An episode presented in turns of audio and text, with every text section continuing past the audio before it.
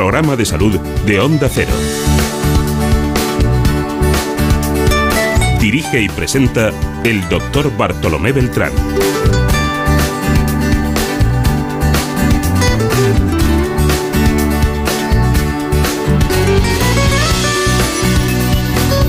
Aquí estamos, muy buenos días.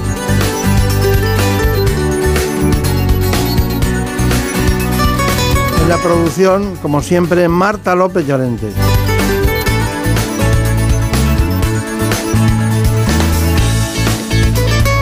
Realiza el gran Nacho García.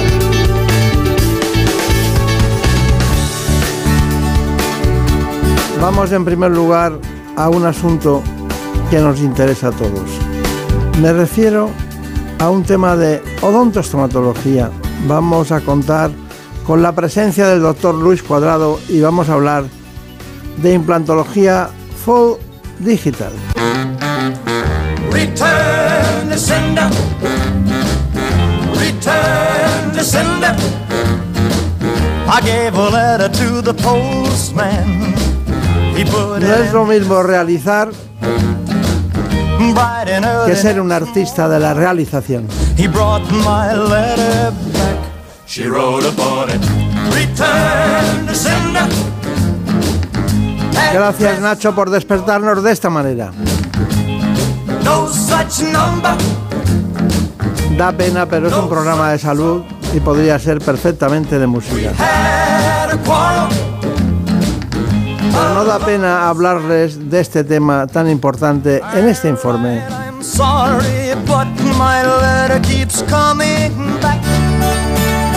En buenas manos. La implantología es uno de los campos de la medicina que más ha evolucionado en los últimos años, y España se sitúa como uno de los países líderes con la colocación de casi un millón y medio de implantes al año. Perder un diente puede provocar problemas en las piezas adyacentes, como que se desplacen, aparezcan caries, sensibilidad, inflamación de las encías, trastornos digestivos e incluso envejecimiento facial. Para evitarlo, la implantología tiene la finalidad de sustituir una o varias piezas dentales o incluso toda la dentadura.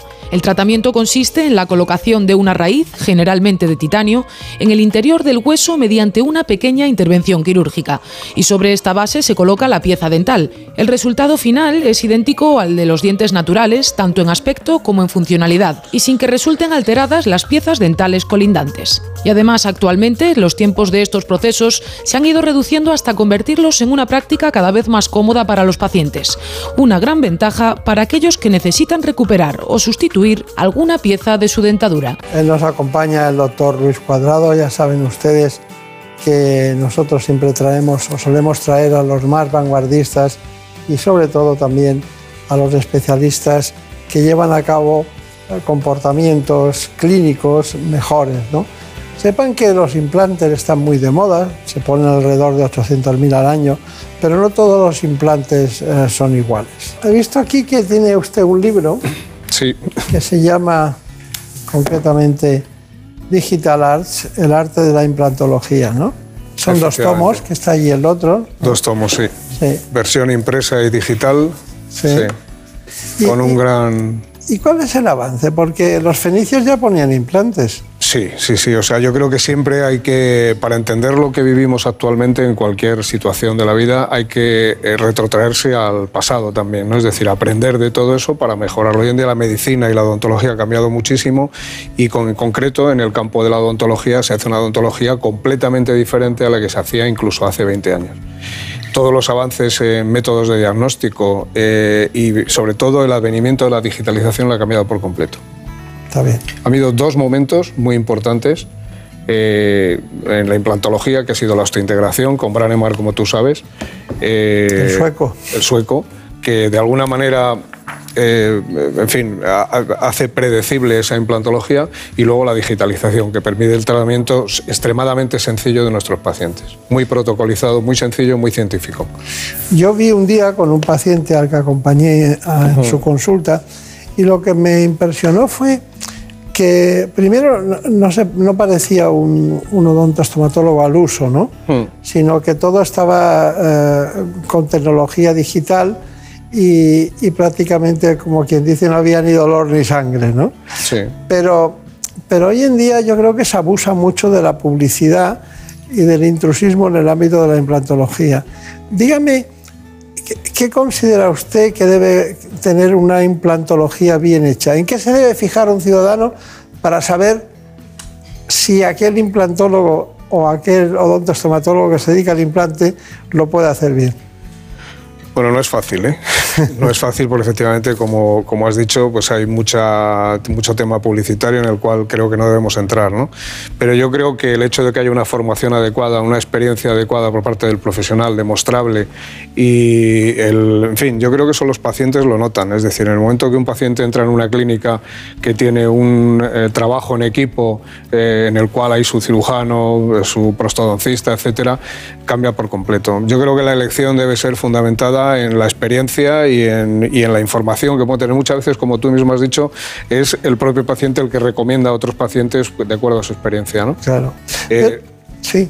No, simplemente decir que el nivel en España es un nivel muy alto ¿eh? en odontología y creo que la mayoría de la gente está capacitada para realizar este tipo de tratamientos. Es verdad que hay tratamientos de alta tecnología, por decirlo de alguna manera, como son las arcadas completas. El paciente, para que nos entendamos que le faltan todos los dientes, que a lo mejor necesitas eh, bastante más experiencia, ¿no? Pero yo creo que en España el nivel es muy bueno y dentro de lo que son eh, odontostomatólogos colegiados, por supuesto, pues no, no tendría que haber problema. Claro, claro. Bueno, pero hay una cosa. Mm, a veces los implantes hay que quitarlos. ¿no? Sí, sí, claro. Eh, yo, yo tuve la sensación de que no era su caso. Tuve esa sensación porque todo es muy nítido, muy medido, lo digital se mide, no es el arte de, de la mano que Sí, llega sí. al punto determinado Sí, del maxilar. Entonces la pregunta es, ¿cuáles son los grandes enemigos de la implantología bien hecha? Por ejemplo, yo le digo uno, la implantitis, ¿no? Es decir, La perimplantitis, claro. Lo que pasa es que lo que hay que hacer es empezar, fíjate, antes de llegar a la implantología, empezar por una- esa odontología preventiva en los niños, con educación, como tú tanto has eh, eh, remarcado en el, en el pasado. ¿no? Y luego, eh, realmente a la hora de, cuando tú eh, colocas a un paciente una serie de implantes, lo primero que tienes que empezar es por la odontología conservadora, es decir, aquellas piezas que obviamente se pueden conservar, sanearlas, eliminar la enfermedad periodontal o por lo menos controlarla y luego proceder a colocar implantes, lógicamente, de la mejor calidad y con los mejores protocolos. Ahí es donde eh, eh, incide mucho el tema, y perdóname que lo diga así, costo-beneficio del, del tratamiento, ¿no? Pero creo que en salud no se puede escatimar, hay que utilizar los mejores procedimientos y los mejores materiales. Entonces, esa odontología preventiva, ese tratamiento previo del paciente, ese mantenimiento del paciente, ese trabajo en equipo, no solo del, del dentista, sino también del técnico de laboratorio, del higienista dental, hace que el tratamiento, dentro de los márgenes estadísticos que hay, tenga éxito. Claro. Bueno, eh, siempre hablamos del diagnóstico en cualquier patología o enfermedad y luego del posible tratamiento. Incluso en la introducción, bueno, ya conoce usted perfectamente a, a Brenda Armida, Brenda. que es la que se encargó de este espacio así. Pero hay una, hay una cosa que ha dicho de en una, en una consulta o en una serie o en un momento determinado se puede llegar a un diagnóstico, pero ustedes tardan mucho más tiempo en hacer las cosas. O sea, planifican mucho, tienen un Sí, plan. pero todo lo que inviertas en planificación, todo lo que inviertas en planificación es invertir en, el- en éxito del tratamiento, en cirugía mínimamente invasiva, en recuperación del paciente inmediata, aquello que apuntabas al principio de tratamiento en el día, es decir, que un paciente llega con un diente roto, con un diente que hay que extraer, se le coloca el implante, se hace un escaneo intraoral y en 20 minutos tiene, una, tiene repuestos, eso, repuesto su diente, su pieza, eso implica que el paciente inmediatamente se reincorpora a su vida social, laboral y personal, ¿no? Entonces, todo lo que uno invierta en planificación es fundamental.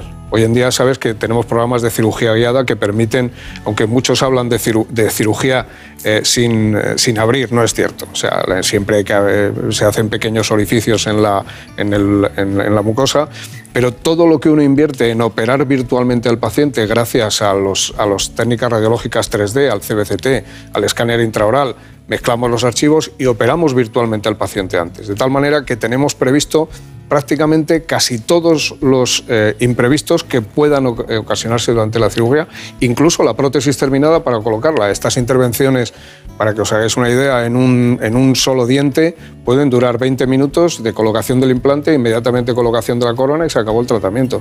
Eso es... Pero usted, eh, por lo que yo vi, hacen una cosa que no había visto antes. Normalmente, cuando toman las medidas adecuadas, son mucho más exactas por la vía digital, las medidas son más fáciles de tomar. Pero se mandaba la pieza para que hicieran esa pieza igual a un protésico dental o a algún sitio que está alejado y tiene una cola de especialistas que han mandado sus, lo que necesitan, ¿no? Pero parece ser que ustedes lo combinan todo por vía digital con el protésico. es que, es que eh, ese, ese punto es importantísimo.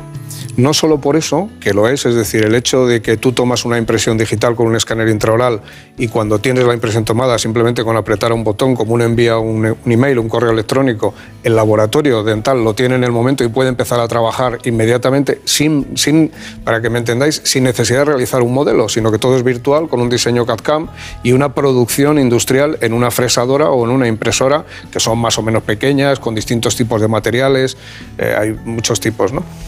Pero, pero yéndonos incluso antes al hecho que presenciaste tú de la toma de impresión digital, imaginemos, por ejemplo, pacientes con síndrome de Down, o pacientes con patología psiquiátrica, o pacientes que tienen una apertura bucal muy limitada, por ejemplo, después de una intervención por un cáncer del territorio oral y facial o por problemas de articulación temporomandibular.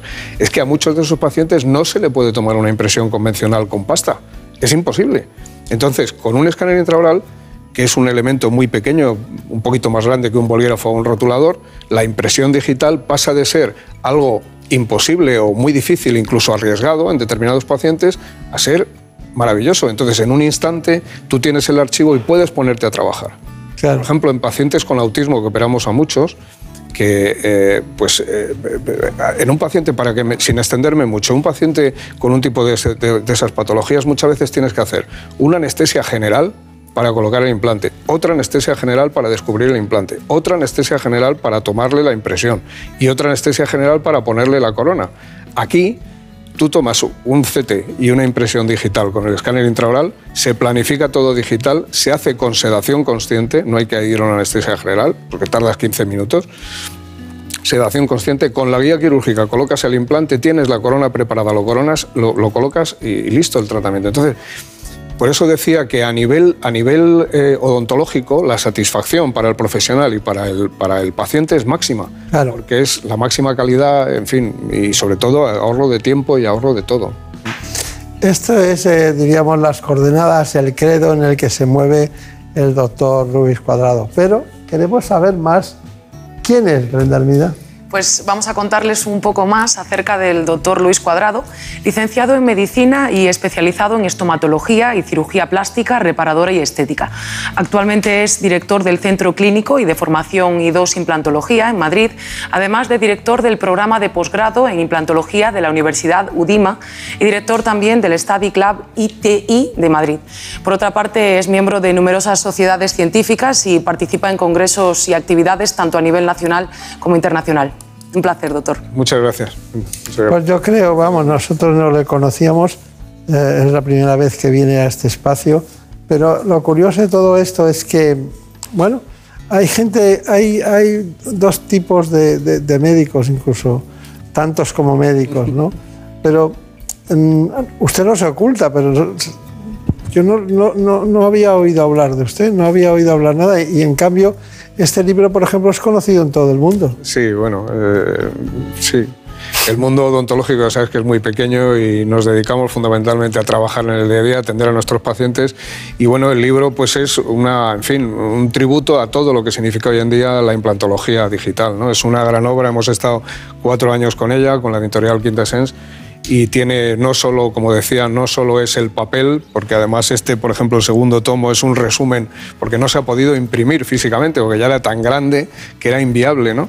Tiene 180 vídeos, es decir, un montón de casos clínicos y creo que aporta algo muy importante en la odontología, porque eh, como todas las técnicas nuevas, siempre hay el que está a favor y el que está un poco, eh, en fin, reacio a adoptarlas. ¿no? Y yo creo que con esto lo que se muestra es de una manera fehaciente el beneficio para el paciente, que al final es lo que buscamos todos los médicos, todos los dentistas, el beneficio del paciente, no, el, no otra cosa, el beneficio del tratamiento y el mejor resultado, ¿no? de la manera más sencilla, más rápida, más indolora, es decir, yo creo que por ahí van un poco los tiros. Bueno, a mí lo que me impresiona es que en lugar de un termómetro en la boca, se pone Escáner. un, un escáner, Escáner. una tecnología, un escáner. No, no, si empezamos a pensar en lo que era antes y lo que es ahora, o sea, es otra cosa, es, es- es- es- prácticamente increíble. A mí me sigue sorprendiendo, ¿eh? Claro. Tengo que, que, eh, que confesar eso, que a mí me sigue sorprendiendo eh, lo fácil que ahora es todo, ¿no? Entre comillas, Bueno, siempre. fácil. también lo hacen fácil aquí estas dos grandes profesionales, Sí. esa es Marina. Bueno, pues son muchas cosas las que tenemos que aprender hoy, pero hay una fundamental y es que ya no, no se utilizan esos moldes de silicona, así que María Montiel, cuéntanos. Pues comentaba el doctor antes, pero el diagnóstico inmediato y la posibilidad de colocar un implante en el primer día de consulta es posible gracias en gran medida a herramientas que les mostramos a continuación. El escáner intraoral es un sistema ágil y preciso que proporciona imágenes en 3D de las piezas y la cavidad bucal, sustituyendo al tradicional molde de silicona. Y así es como funciona. La gran revolución en la odontología actual es el escáner intraoral. El escáner intraoral lo que hace es tomar unos registros de la cavidad oral, registros digitales, transformarlo en un modelo digital, en un modelo 3D que permite al laboratorio trabajar todo en un entorno digital. Eso significa que tanto el diseño como la fabricación se realizan habitualmente por medios digitales, consiguiendo desde luego muchísima más precisión. Pero además tenemos que preguntarnos las bondades del escáner intraoral. Por ejemplo, pacientes con problemas psiquiátricos, con problemas de autismo profundo, con eh, secuelas de tratamiento del cáncer oral y facial, pacientes con edentulismo y con denticiones terminales. Hoy en día todos esos pacientes son mucho más fáciles de tratar. No olvidemos que evitamos el hecho de mandar físicamente aquellas otras impresiones antiguas. El laboratorio lo tiene en el mismo momento en que uno presiona el botón, con lo cual evitamos eh, contaminaciones cruzadas, co- conseguimos mucha más rapidez y conseguimos una gran precisión de nuestros tratamientos. Muy, bien, maravilloso. Bueno, eh, nos lo va a presentar eh, Marina Montiel, pero esto ha sido un gran trabajo de Brenda Arvida, que estuvo con usted. Y sacamos, porque no había tanto material, al no tener un paciente había que inventar la nueva realidad desde el punto de vista audiovisual. Claro. Así que hay algo que es fundamental, que es la carga, la carga inmediata.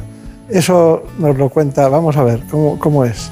Pues sí, porque pensar en sustituir o reparar piezas dentales ha sido durante mucho tiempo sinónimo de adentrarse en un proceso largo y complejo. Sin embargo, ahora, gracias a la tecnología que acaban de ver, puede realizarse una carga inmediata de la prótesis en cuestión de unas horas. Es provisional y se reemplaza por la prótesis definitiva en un plazo aproximado de cuatro meses. Una de las grandes ventajas del escáner intraoral, concretamente, es la carga inmediata en el día, en implantes, en implantología. Es decir, un paciente puede llegar con un diente que hay que extraer o que está roto e inmediatamente, prácticamente en una hora, gracias al desarrollo de los materiales de los implantes, propiamente dicho, a la cirugía mínimamente invasiva y al escaneado intraoral, se puede eh, colocar una prótesis inmediata en el día en una hora, por ejemplo, de tratamiento. Si hablamos de puentes, el tratamiento es un poquito más largo, hora y media, y si hablamos de arcadas completas, el tratamiento puede ser en tres o cuatro horas. En los casos de dentulismo total, por ejemplo el de esta paciente, esto es la situación justo posoperatoria y podemos ver la situación preoperatoria donde eh, se ve el estado con sus dos dentaduras completas para poder tener la prótesis inmediata en el día. Es decir, la gran ventaja del escáner intraoral es que en implantología, unido a la carga inmediata, a la posibilidad de carga inmediata por el desarrollo de las superficies y por el desarrollo de los diseños de implantes actuales, nos permiten colocar una prótesis en horas gracias a la digitalización, gracias a ese concepto de tratamiento que nosotros denominamos en arcada completa Digital Arts. Muy bien. Estamos ante un mundo apasionante, los protocolos digitales en la boca, la salud bucodental previa y luego la implantación. Pero, ¿qué hace usted cuando... eh, ¿qué, qué vienen más, hombres o mujeres? Mm, yo te diría que indistintamente. Distintamente, bien. yo no, no- no- creo que haya una mayor incidencia en función del sexo. No, no. Yo creo que hay más mujeres, ¿Sí? pero bueno. Creo. Por motivación. A lo mejor el 0,1%. No, hoy en día, hoy en día, hoy en- bueno, no, se puede ser. Sí. Bueno, Lo miramos, lo miramos. Sí, miraremos, lo Hay un tema y es el tema de, hemos hablado de la implantitis. Sí. Y que es un gran riesgo porque se puede llevar al traste toda, todo el tratamiento. todo el tratamiento. Pero ¿y cuando hay una osteoporosis? ¿Qué hace usted? Bueno, esa es otra gran pregunta, doctor. Eh, sabes además que eh, los pacientes que toman bifosfonatos para el tratamiento de la osteoporosis eh, hay que tener un manejo muy muy particular de ellos. Es decir, que en esa franja que sí son más, obviamente mujeres a partir de los cincuenta y tantos, 60 años, pacientes que reciben bifosfonatos hay que tomar el tratamiento con mucha más seriedad en cuanto a planificación, en cuanto a realizar pruebas preparatorias para prevenir las posibles complicaciones que pueden venir de eso. Normalmente la osteoporosis no se manifiesta como tal en el territorio facial, o sea, en los huesos del maxilar superior o en el maxilar superior y el maxilar superior no tiene tanta manifestación. Pero es verdad que los pacientes que toman tratamiento para el tratamiento de la, osteoporosis deben ser manejados con cuidado, sin ninguna duda. Aparte que eso son niñas, en realidad con 45 o 50 años son niñas, por la esperanza de vida. Sí, sí, sin duda bueno, alguna. Pero lo importante son los protocolos, como hemos dicho, y la comodidad. Sí. Los pacientes son elementos fundamentales, fundamentales. según nos ha transmitido Brenda, Brenda Entonces, vamos con este asunto, el tema de las prótesis definitivas. Ya tenemos una prótesis definitiva. Pues como han ido viendo a lo largo del programa, este proceso termina con una cirugía para colocar la prótesis definitiva. Y como nos explica el doctor Cuadrado, una de las grandes ventajas de los nuevos protocolos digitales es que este proceso se vuelve mucho más cómodo para los pacientes. Les dejamos con el siguiente caso. El objetivo de nuestro tratamiento con implantes es restaurar la función y la estética del paciente. Eso lo hacemos meses después con la prótesis definitiva. Dos meses, tres, cuatro meses con la prótesis definitiva.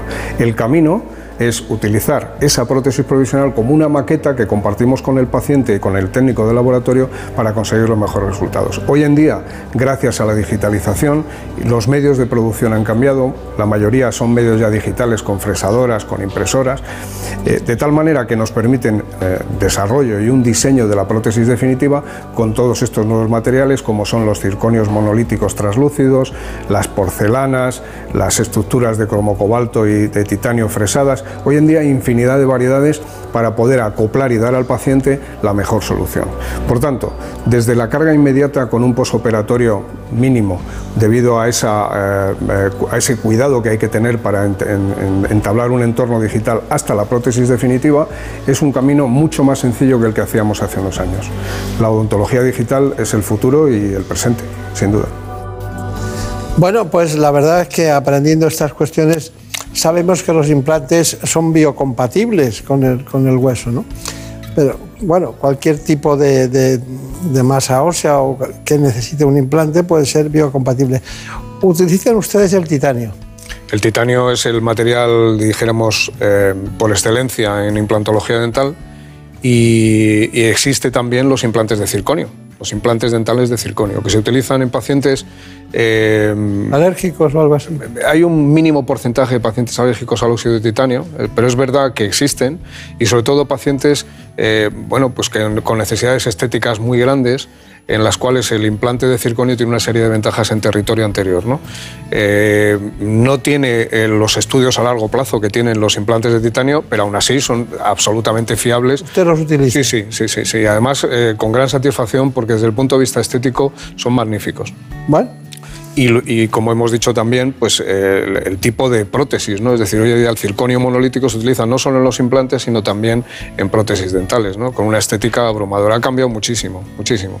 Las cosas cambian. Todo. Continuamente. Doctor Cuadrado, es su momento cumple las conclusiones. Bueno, eh, primero muchas gracias, ¿no? Ha sido agradabilísimo y espero que haya sido útil. Y simplemente pues remarcar lo importante que es hoy en día, como has apuntado antes, el tema de la carga inmediata, del eh, escáner intraoral en la resolución de los tratamientos implantológicos, animar a las personas, obviamente que se cuiden desde pequeños y que tengan esa odontología preventiva y conservar los dientes y bueno, que sepan que hoy en día gracias a la mejora de las superficies, a la carga inmediata, a la digitalización, los tratamientos son prácticamente indoloros, muy rápidos y muy sencillos. Y concretamente en idos implantología, que nuestro expertise o nuestra experiencia es sobre todo con arcada completa, con el digital arch, aquellos pacientes que pierden lamentablemente todos los dientes, pues estos procedimientos que hemos diseñado y patentado y publicado en nuestro libro, pues nos permiten realizar todo este tratamiento con la máxima exactitud y la máxima precisión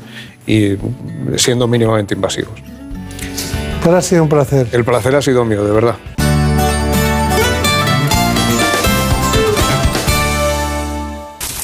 Es lógico. Murprotec, empresa líder en la eliminación definitiva de las humedades, patrocina la salud en nuestros hogares. Un día descubres que tienes humedades en techos, paredes, están por todas partes. ¿Qué puedes hacer? Llama a Murprotec. Llama, llama al 930 1130 o entra en murprotec.es. Si con las humedades te las tienes que ver, ¿qué puedes hacer? Llama a Murprotec. 930 1130. Murprotec. Cuidando tu hogar, cuidamos de ti. En buenas manos.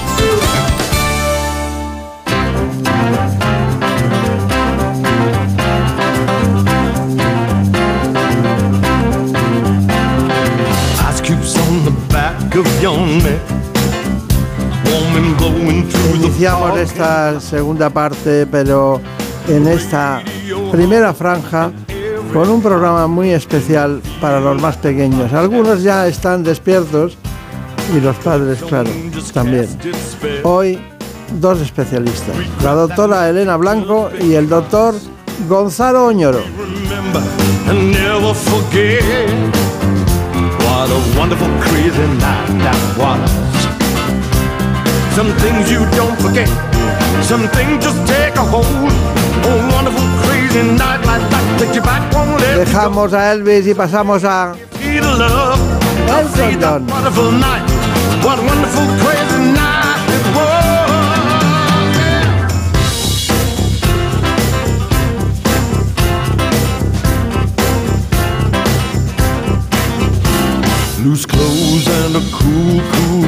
Bueno, pues después de estos conocimientos ya saben ustedes que vamos con nuestro informe tradicional en esta casa, en el que dos pediatras en casa, que es el título de su último libro, nos van a contar lo que pasa en el seno de la familia con los niños.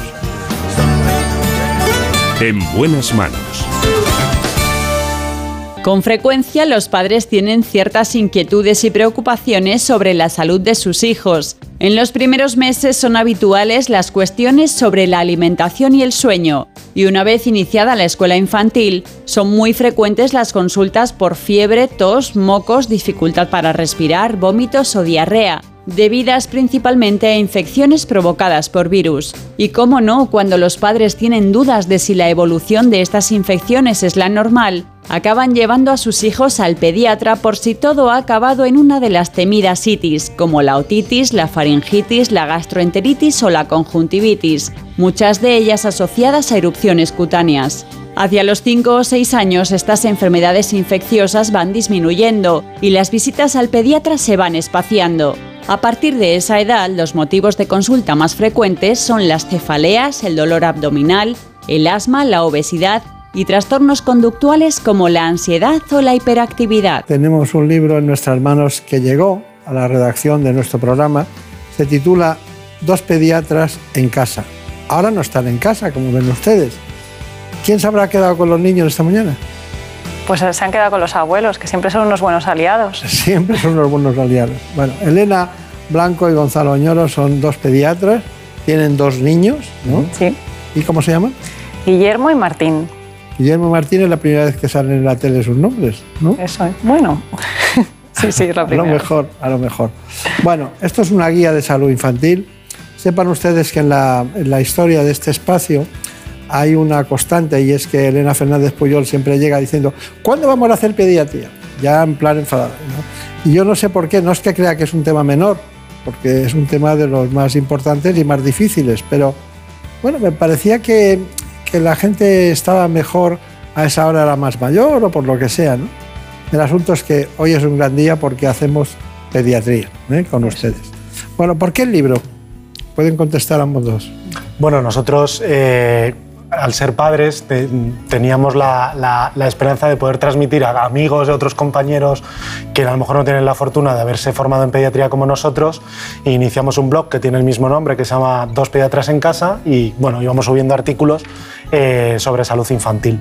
Eh, bueno, eso al final se transformó en este libro y en el que bueno, pues esperamos que los padres encuentren las explicaciones a las cuestiones de salud más importantes de la infancia y que vivan con tranquilidad esos primeros años de vida de sus hijos. Está bien, está bien. Bueno, Elena Blanco, eh, ¿cuáles son las dudas típicas en los primeros, concretamente, años de vida del bebé? Bueno, yo creo que hay dos grandes bloques de dudas. Son los bloques del niño que no tiene ninguna enfermedad en ese momento y el bloque de, los niños que, sí que tienen enfermedad. Entre ellos, la fiebre, yo creo que es el motivo de consulta principal. La fiebre da mucho miedo a los padres, hay muchos mitos y muchas leyendas que se han infundado sobre la fiebre y sobre todo ante unos padres inexpertos con su bebé que por primera vez tiene fiebre, pues casi que salen, salen corriendo, ¿no? ¿Qué le pasa? ¿Qué me pasa, doctor? ¿O qué le pasa en este caso? Y luego, pues eh, lo que digo, el bloque del niño que no está enfermo, pues son todas las cosas que tienen que ver con la poricultura y la crianza, sobre todo los temas estrella, la alimentación y el sueño. Claro. Pero eh, normalmente cuando pasa algo a algún niño pequeño, eh, los niños suelen ser pequeños, acaban de nacer, tal, dice, dice un padre o una madre, hay que llamar al pediatra. ¿Ustedes qué hacen?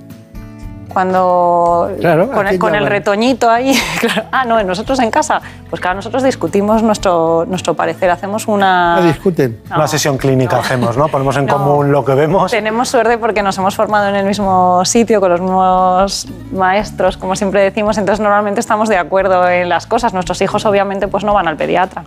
Gonzalo Añoro, ¿cuáles son los, los, los niños que ustedes derivan por su patología concretamente al especialista?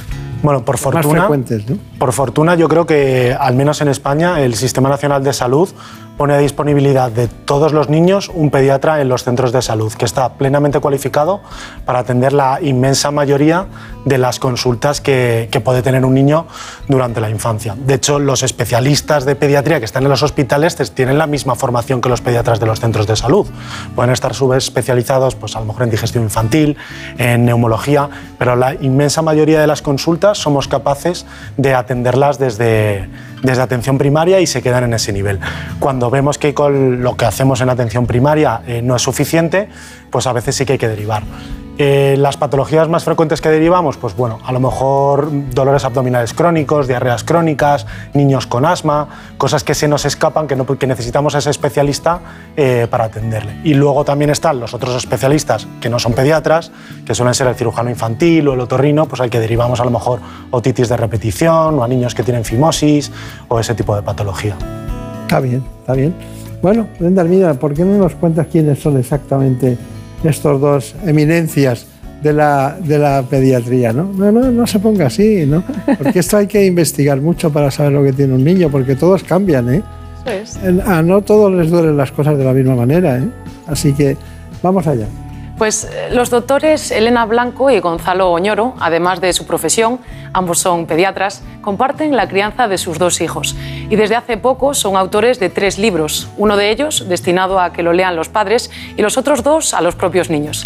Conocidos en el mundo digital como dos pediatras en casa, su blog y sus redes sociales son seguidos por miles de padres. Ella trabaja en el Hospital Universitario de Villalba, además de ejercer la pediatría privada, y él, pediatra del Centro de Salud de Galapagar en la Comunidad de Madrid. Bienvenidos. Gracias.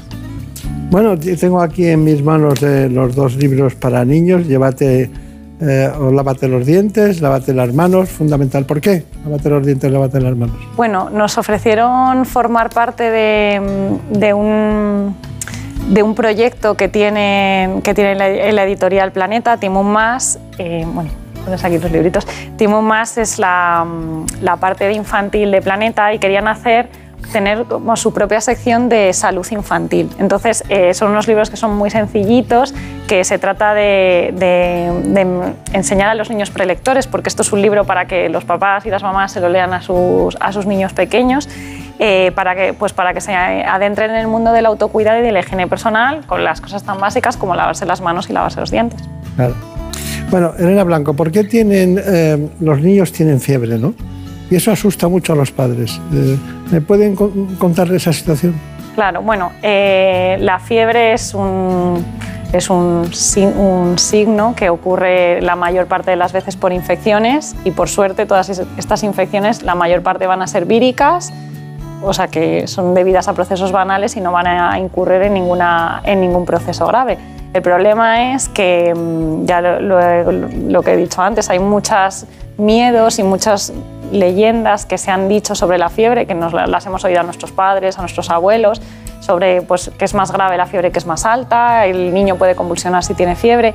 Y todas estas cosas, pues cuando hay inexperiencia, miedo a que, a que tu hijo pueda sufrir alguna enfermedad grave, pues los padres eh, entran en pánico y consultan siempre eh, ante fiebre, sobre todo de mayor grado. Entonces, para ello estamos los pediatras en nuestra consulta, pero también a través de los medios digitales, como hacemos nosotros, para dar información a los padres, a quitar y para que puedan manejar esto que no significa que, no significa nada malo, sino simplemente pues, que el niño tiene una infección que seguramente mejorará con cuidados y con unos analgésicos normales y y que, bueno, que no es grave y que no pasa nada, pero tenemos que darles este, estos eh, tips de autocuidado para que en casa lo sepan manejar y que no mueran de miedo cada vez que el niño tenga fiebre, que por desgracia en los dos primeros años de vida pues es muy, muy habitual.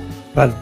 Bueno, Gonzalo Ñoro, eh, ¿alternar el ibuprofeno y el paracetamol es bueno o malo? Bueno, seguramente no sea malo, pero bueno, Elena lo ha explicado muy bien. Cuando tratamos la fiebre nos tenemos que preguntar qué es lo que estamos tratando, porque la fiebre, más allá de que lo pueda provocar una infección, sobre todo lo que genera es malestar, ¿no? El niño pues está en el sofá, quiere más bracitos, no quiere que, quiere que le cojan en brazos, no quiere comer, está más adormilado y eso es realmente lo que estamos tratando cuando tratamos la fiebre, no tanto el grado de temperatura que marca el termómetro, y eso es lo que vamos a tratar. Entonces, cuando le damos a un niño un analgésico, se lo damos para que se encuentre mejor, no tanto para que baje la fiebre. Obviamente, eso, al darle algo para la fiebre, hará que la fiebre baje, pero lo que realmente buscamos es que, es que el niño se encuentre mejor. Entonces, no hace falta estar cada cuatro o cinco horas dándole constantemente ibuprofeno, paracetamol, ibuprofeno, paracetamol, sino que hay que darlo en función de cómo se encuentra el niño, sin fijarnos tanto en la temperatura que marca el termómetro. Está bien. Está bien. Elena Blanco, ¿son efectivos los jarabes y concretamente para la tos y los mocos? La respuesta corta es no. Y ahora voy a explicar un poco la larga. todo este tipo de fármacos, que es muy fácil encontrarlos en las farmacias, no han demostrado efectividad en los menores de 6 años. Y además, hasta los 12 años, aunque se pueden administrar y podría haber cierta efectividad en algunos niños, en general no vamos a encontrar mejoría. Y además están contraindicados en los menores de 2 años. Claro, claro. Gonzalo Ñoro, eh, hay un niño al que le duelen los oídos. De repente, eh, siempre hay alguien que piensa en los antibióticos. ¿Qué hacemos? Esta es, una, esta es una duda que tienen mucho los padres. es muy frecuente creer que si a un niño le duele el oído, que seguramente tenga una otitis, porque si el niño se está quejando de dolor de oído es porque seguramente tenga una otitis, es que hay que darles antibióticos. Sin embargo, la mayoría de las veces a las que un niño le duele el oído no requerimos darle antibiótico porque no la mayoría de esas infecciones se curan solas, ¿vale? Lo que vamos a hacer es diferenciar al niño que hoy tenemos. Normalmente los niños por debajo de dos años con una otitis, que miramos el oído y el tímpano está rojo, ha tenido fiebre, esos sí que requieren antibióticos. Sin embargo, por encima de los dos años, el 80 al 90% de los niños con una otitis se curan sin antibiótico y solo los indicamos en el caso de que tengan síntomas que decimos de gravedad, pues o que el oído haya supurado, que tengan fiebre alta o que después de dos o tres días dándoles un analgésico, como puede ser el ibuprofeno, persista el dolor. Está muy bien. Elena Blanco, ¿qué hacemos cuando un niño tiene estreñimiento?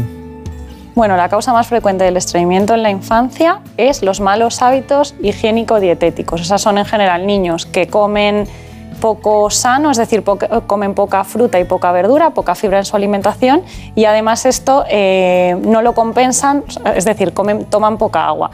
Entonces eh, suelen, suelen hacer heces más duras, lo que hace que rechacen ir al baño y entonces es la pescadilla que se muerde la cola. Entonces en estos niños hay que decirles que hay que comer fruta, verdura, tomar agua, les podemos ayudar con un laxante y además que tengan un hábito fijo de ir al baño, por ejemplo, todos los días por la mañana. Y con eso la mayoría de los estreñimientos mejoran en los niños. Está bien.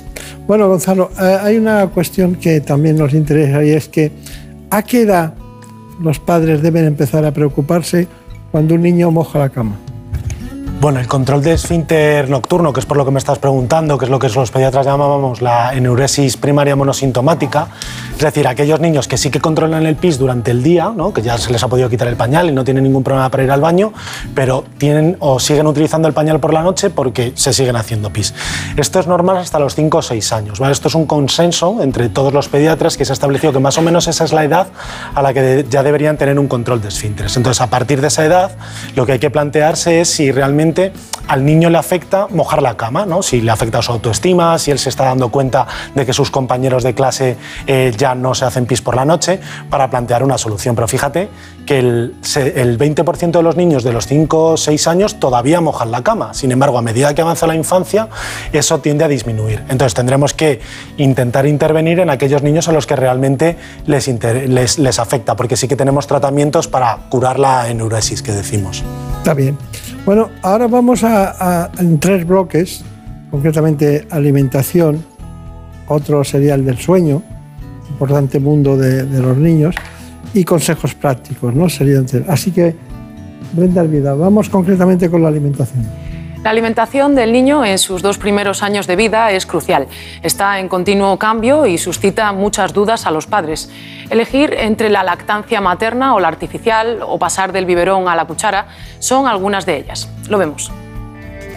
Las necesidades nutricionales de los niños durante el crecimiento están en continuo cambio. El periodo entre el nacimiento y los dos años es crítico ya que va a repercutir en su salud y su desarrollo futuros. En esta etapa la dieta va variando progresivamente y se van incorporando nuevos alimentos. La recomendación de la Organización Mundial de la Salud es que los niños se alimenten solo con leche durante los primeros seis meses de vida, preferiblemente materna y a partir de esta edad combinada con otros alimentos, periodo que se conoce como alimentación complementaria. Además, aunque nos parezca que todavía no están preparados, los bebés deben tener un contacto temprano con los alimentos semisólidos y sólidos, de forma ideal hacia los 9 o 10 meses de vida, y no más tarde de los 15 meses. Hacia los dos años es habitual que los niños pasen por un periodo en el que les cueste tomar alimentos nuevos, en muchas ocasiones como parte del desarrollo de su personalidad, en la que quieren dejar claro qué les gusta y qué no y en otras por el miedo a lo desconocido. Eso sí, estas etapas pueden variar en cada niño, dependiendo de su evolución. Bueno, está muy bien el informe que nos ha aportado Brenda Armida, pero lactancia materna, lactancia materna siempre. Bueno, la recomendación según la Organización Mundial de la Salud es lactancia materna siempre que se pueda, de forma exclusiva, en los primeros seis meses de vida con la coletilla siempre que la madre y el niño quieran. Entonces, es el alimento nutricional pues que la especie humana ha sugerido, bueno, ha sugerido, no, ha hecho para que el, niño crezca de forma sana y saludable. Pero por suerte, cuando no se puede o no se quiere por formas de vida, existen las fórmulas nutricionales de lactancia artificial que permiten un crecimiento y desarrollo de los niños en, iguales condiciones respecto a los niños con lactancia materna. O sea que siempre que se pueda, sí, pero siempre que no se pueda, existe la alternativa. Claro, está muy bien eso. Gonzalo, ¿cómo se sabe si, un niño ponderalmente va ganando suficiente peso? ¿Cómo, cómo lo medimos? Pues la, respuesta es muy sencilla. La única forma de saber si un niño gana peso es pesándole. Les parece muy obvio, pero es así. No, no, eh, en el fondo lo que hacemos los pediatras, eh, sobre todo en los primeros días de vida, eh, bueno, los padres que nos están viendo lo sabrán, después del parto los niños suelen perder un, un poco de peso, como mucho un 10% del peso, y a partir de ahí, en torno a la semana de vida, empiezan a recuperar peso, que es cuando más o menos coincide con la primera revisión del pediatra.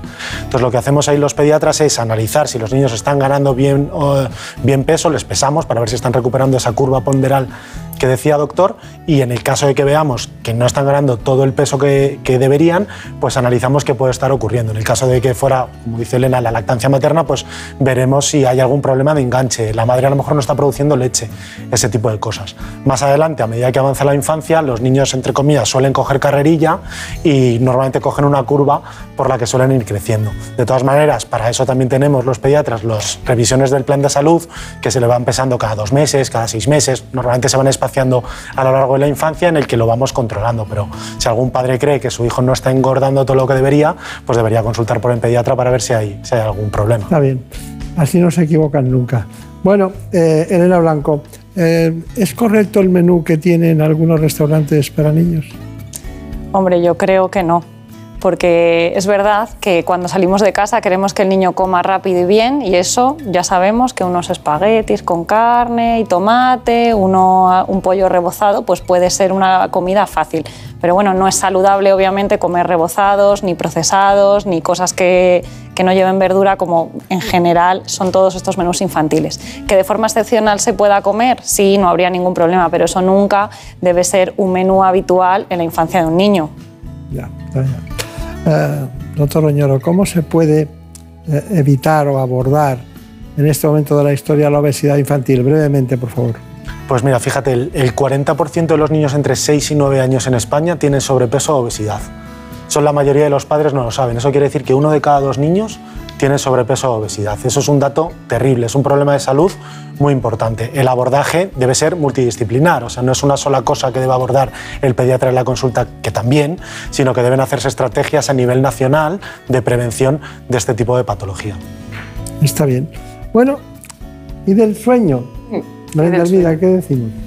Pues saben que los padres pierden unas 700 horas de sueño durante el primer año de vida de su hijo y es que el ritmo de sueño de los niños no es igual al de los adultos. Les contamos este y otros aspectos interesantes acerca del sueño de los más pequeños en el siguiente reportaje. El sueño durante la infancia es muy diferente al del adulto y requiere de tiempo para madurar. Los recién nacidos no saben diferenciar el día de la noche, por lo que es habitual que distribuyan sus necesidades de descanso en periodos de sueño de dos o tres horas a lo largo del día. Hacia los tres meses empieza a aparecer el ritmo circadiano, el cual no termina de madurar hasta los seis meses, y es cuando una gran parte de los niños serán capaces de dormir por la noche al menos cinco horas seguidas. En este momento es muy habitual que los niños asocien rutinas con el hecho de quedarse dormidos. Esto hace que cuando se despierten en medio de la noche reclamen aquello con lo que han aprendido a dormirse, como puede ser la presencia de sus padres o que le den de comer. Poco a poco aprenderán a tener un sueño más autónomo, aunque con dos años hasta el 50% de los niños se sigue despertando al menos una vez por la noche. Muchos padres y madres piensan que no es normal que sus hijos duerman tan poco, aunque la mayoría duerme el tiempo que necesita para crecer y desarrollarse de forma adecuada. El reto será ayudar al niño a poner en práctica una adecuada higiene del sueño sin olvidarnos de ciertas normas de seguridad. Bueno, pues eh, Elena Blanco, después de esto me gustaría saber por qué los niños eh, se despiertan tanto por la noche y sobre todo a qué edad o en qué momento empiezan ya a dormir de un tirón.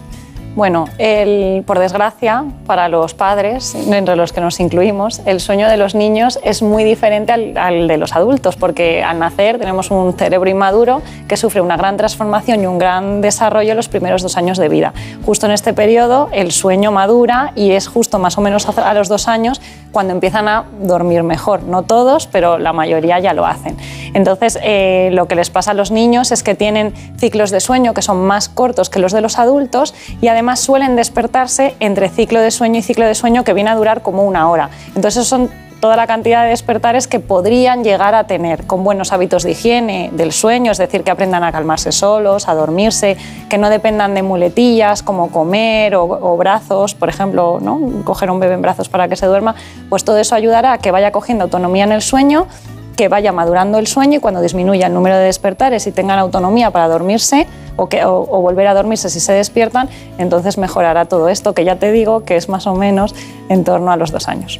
Claro, pero me gustaría también, eh, los, los niños tienen que tener en algún momento trastornos del sueño, ¿no, Elena? Bueno, la mayor parte de lo que nos parece que un niño se despierta mucho o que podríamos considerar un trastorno del sueño no es tal, sino que tienen malas rutinas asociadas al sueño.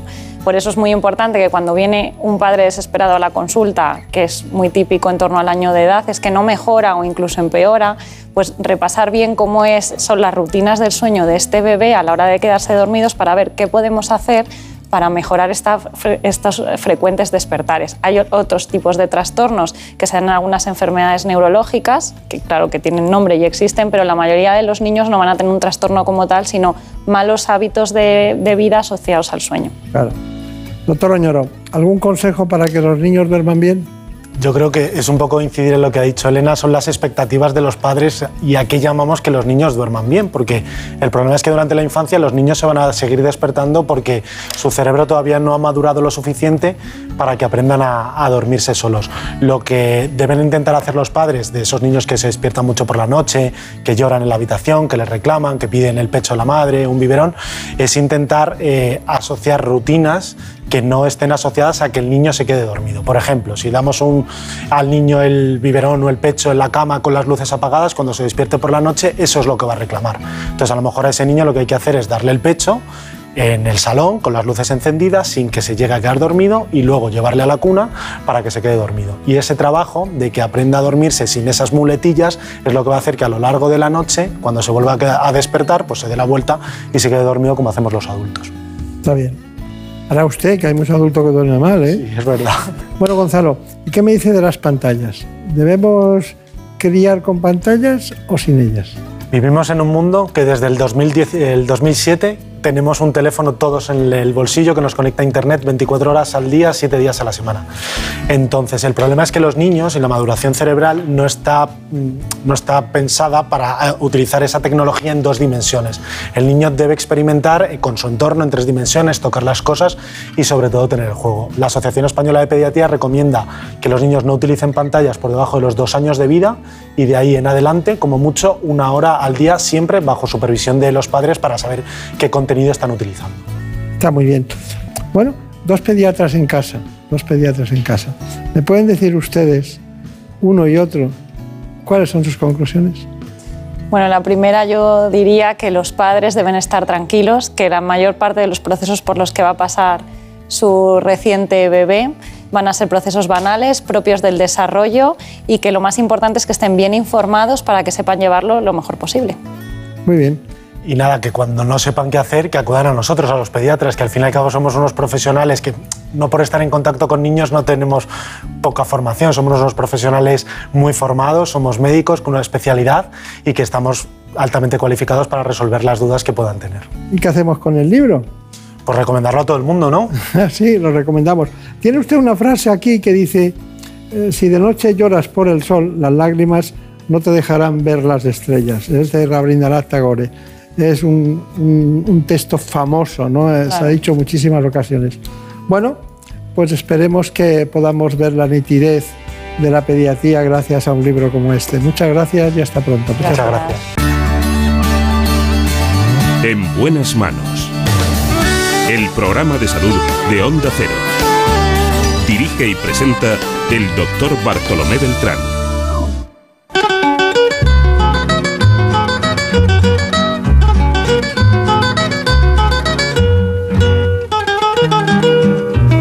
Y de esta manera, con Marta López de Rente y Nacho García, llegamos a lo que es el centro de gravedad del programa. Voy a pasarles con mis compañeros de los servicios informativos y volvemos enseguida. Sonrisas con rubor, arrebol de los claveles y las mejillas en flor. Perfumada de magnolia, rociada de mañanita, la veredita sonríe cuando tu piel acaricia. Y la cuculi se ríe y la ventana se agita cuando por esa vereda tu fina estampa pasea. Fina estampa, caballero, caballero de fina estampa.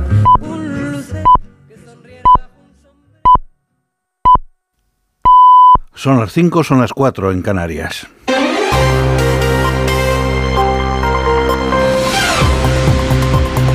Noticias en Onda Cero. Buenas noches. Esta madrugada ha finalizado el horario de verano y hemos retrasado el reloj 60 minutos para dar comienzo al horario de invierno que se extenderá hasta el domingo 31 de marzo de 2024. De este modo, un año más se recupera el horario de invierno de acuerdo con la Directiva Europea del Cambio de Hora que se aplica en todos los estados de la Unión para lograr un ahorro energético a pesar de las dudas de la eficacia de esta medida en ese sentido. Tiene los datos Laura Gil. Los psicólogos recuerdan que al principio es normal notar algunos desajustes relacionados con el sueño y la fatiga. La adaptación rápida y progresiva al nuevo horario puede atenuarlos. Lo explica la especialista en temas de ansiedad y profesora en la Universidad Complutense, Vanessa Fernández. Que nos intentemos adaptar a él lo antes posible, es decir, eh, intentar mm, cambiar, aunque sea media hora a la hora a la que nos vamos a dormir o la hora a la que nos levantamos, intentar eh, progresivamente acoplarnos bien a, la hora de la comida, ¿no? a las comidas, a las cenas dentro del nuevo horario, intentar descansar, no tomar o no abusar de sustancias estimulantes. En España el primer cambio de hora se hizo en verano en el año 1918 por razones económicas y políticas. En la actualidad, y pese a haberse planteado la unificación de horarios en la Unión Europea antes de la pandemia, el debate ha quedado aparcado de momento, por lo que en España seguiremos cambiando la hora al menos hasta 2026. El Consejo de Seguridad de Naciones Unidas ha anunciado que volverá a reunirse mañana lunes después de que Israel haya intensificado sus operaciones militares terrestres sobre Gaza. En la franja se mantiene el apagón de comunicaciones impuesto por Israel, después de que el magnate Elon Musk afirmara que su sistema de comunicación por satélite Starlink asistirá en la conexión de las ONGs de ayuda reconocidas por la comunidad internacional. Tel Aviv le ha advertido de que jamás utilizará ese sistema para actividades terroristas. El corte de las telecomunicaciones vía móvil e Internet en Gaza está dificultando más las labores humanitarias de la ONU que ha perdido el contacto con algunas de sus agencias sobre el terreno. En declaraciones a la sexta, Chema Vera, director de UNICEF España, ha explicado que la poca ayuda humanitaria que ha llegado a Gaza es claramente insuficiente. Hasta ahora solamente han podido entrar 84 camiones. UNICEF hemos hemos podido acceder con 14 camiones. Eh, es una cantidad absolutamente insuficiente. En esos 14 camiones iba tanto agua como pastillas potabilizadoras, como también aquellos materiales que han, que han servido para volver a poner en funcionamiento una de las plantas desaladoras de agua durante un tiempo corto.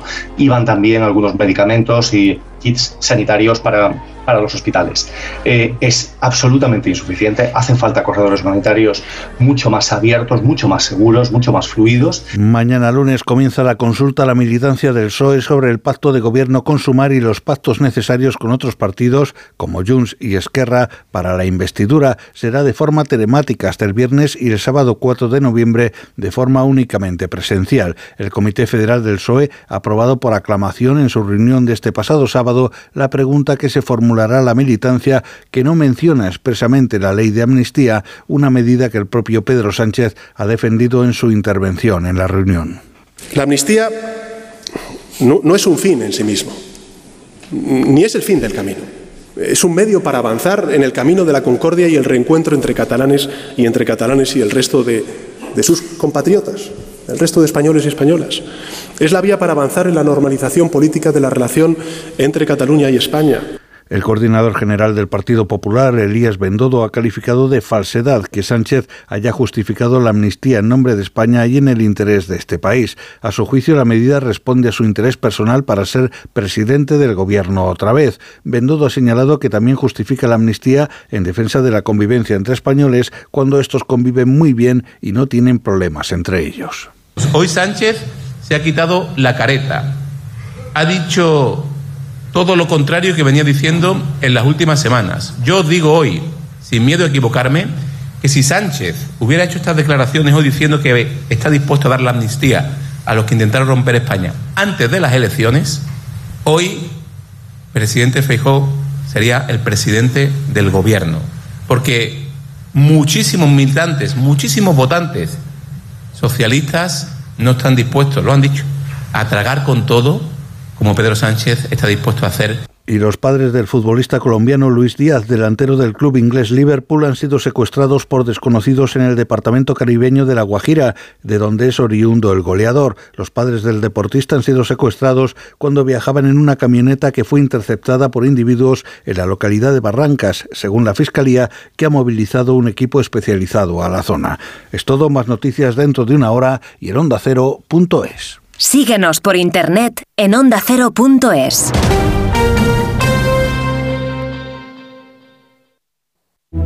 Hay personas de ideas fijas, de porque lo digo yo y punto, de perder la razón por querer tenerla. Hay personas con las que cuesta conectar y otras con las que la conexión no falla.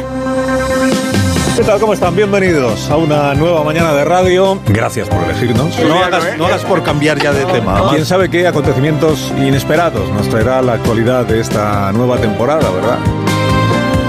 Porque hay más de un tipo de oyente, pero solo una radio capaz de llegar a todos. Onda Cero, tu radio.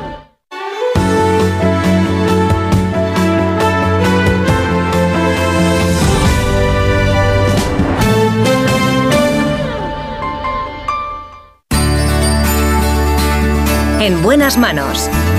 Doctor Bartolomé Beltrán. Onda Cero.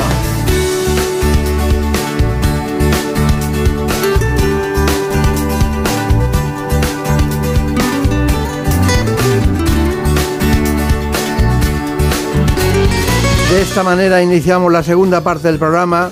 Hoy les vamos a hablar de medicina regenerativa, una disciplina que se ocupa del organismo en su conjunto, abordando el origen del problema.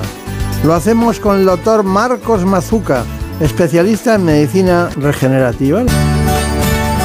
En buenas manos. La medicina regenerativa celular es un tipo de medicina complementaria a la convencional, ya que no se detiene ante los síntomas, sino que analiza el origen del problema a nivel celular, bioquímico, bioenergético y emocional. La medicina regenerativa celular, o llamada también medicina integrativa, es una medicina que investiga profundamente los desequilibrios que pueden haber dentro de una célula. Solo a través de una visión integral del organismo es posible ofrecer un diagnóstico certero e implantar el tratamiento más adecuado y eficaz. Cada paciente sigue un protocolo personalizado para contrarrestar las agresiones del entorno. Por ejemplo, los alimentos mal digeridos o ciertos metales como el mercurio del pescado, que al pasar a la sangre provocan inflamación. Cuando hablamos de inflamación, hablamos de un daño progresivo. Ese daño puede llevar a una pérdida de funciones de una célula hasta un bloqueo completo o incluso hasta la muerte celular o la degeneración en cáncer. Y es que hoy en día los factores medioambientales son el detonante de la mayoría de las enfermedades consideradas crónicas. Hoy nos toca la medicina regenerativa, concretamente celular. Nos acompaña uno de los grandes, el doctor Marcos Mazuca.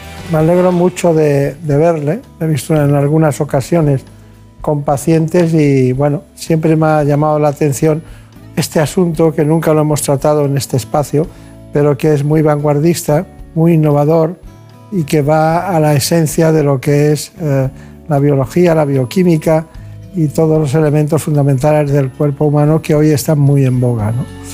Eh, me gustaría que me dijeras exactamente eh, cuántos años lleva poniendo en práctica este trabajo suyo de medicina regenerativa celular. Tenemos cerca de 30 años, mi hermana y yo.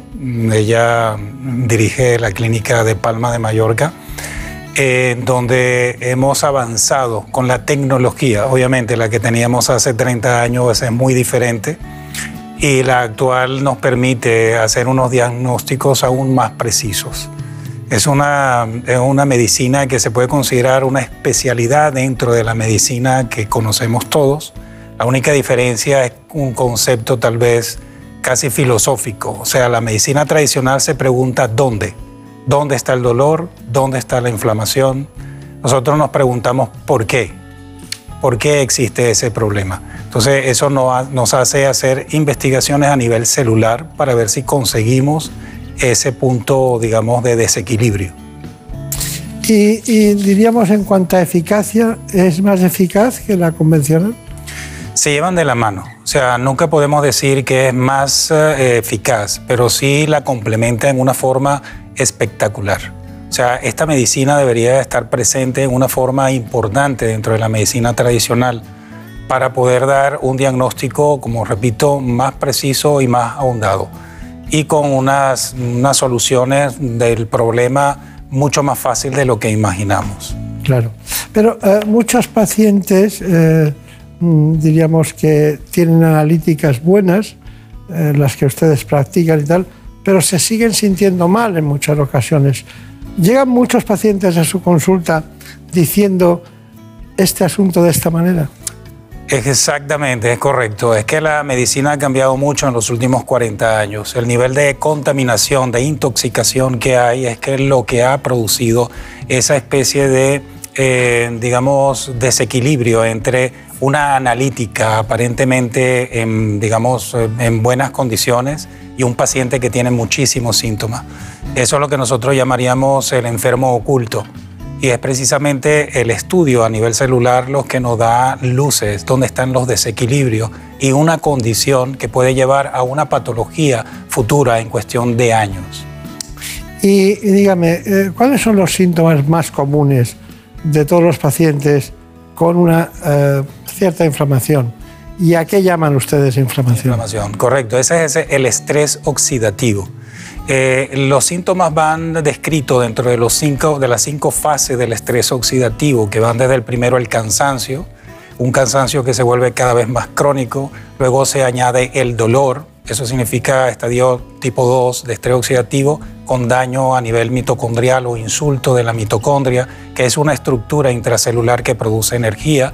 Luego pasamos a la fase 3, donde existen ya problemas de bloqueo en la depuración celular, eso significa que la persona se contamina cada vez más, se intoxica cada vez más y por lo tanto hay problemas de tipo endocrinológico o neuroendocrinológico hasta llegar a la fase 5, donde hay un insulto, un daño del núcleo de la célula y podemos tener mutaciones y cáncer.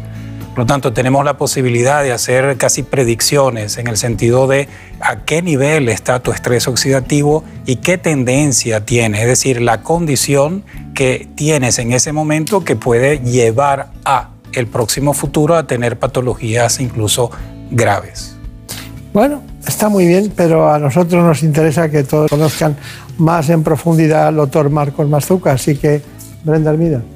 Sí, el doctor Marcos Machuca se licenció en medicina en la Universidad Humberto I de Roma y es especialista en pediatría con doctorado en medicina regenerativa celular.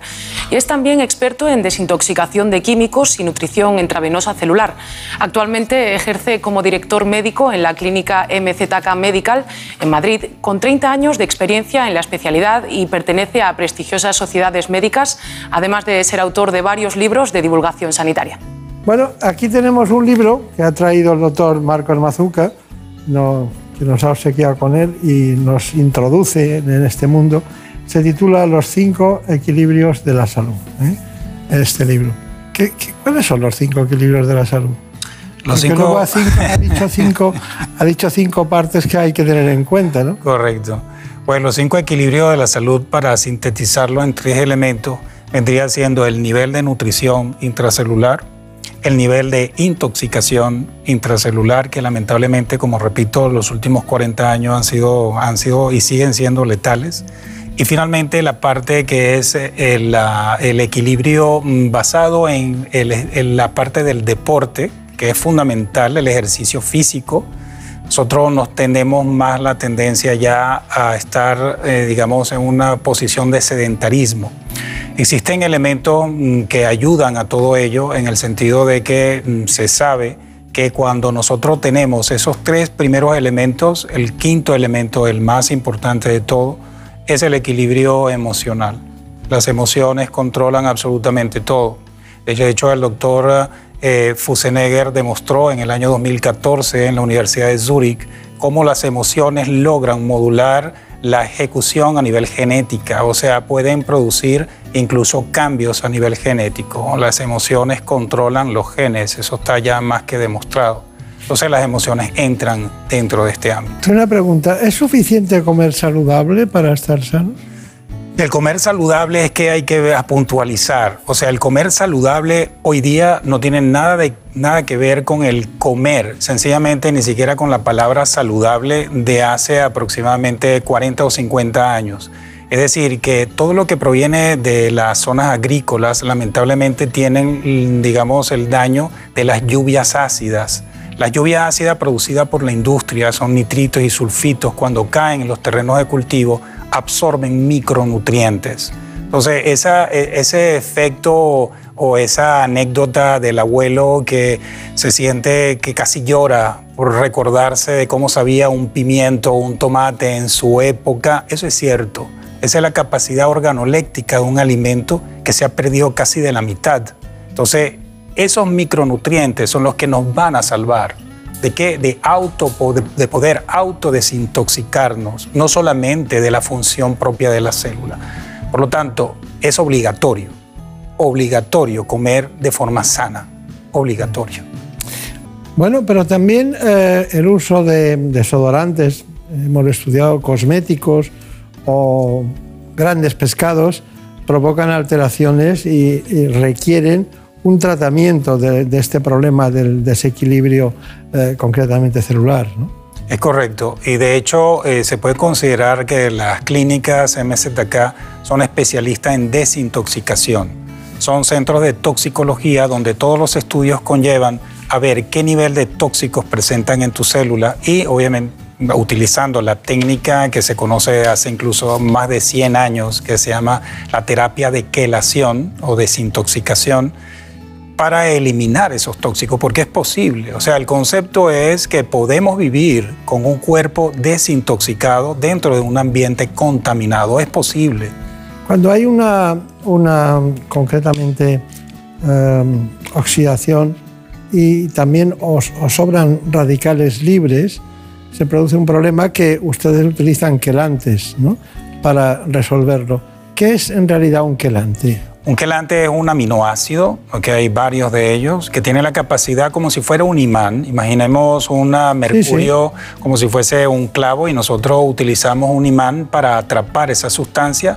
Una vez atrapada, pues es expulsada por la orina. Nosotros detectamos en orina los tóxicos presentes y vamos modulando y cambiando la quelación, la desintoxicación en forma progresiva. Este es un traje hecho a la medida para cada quien. Claro.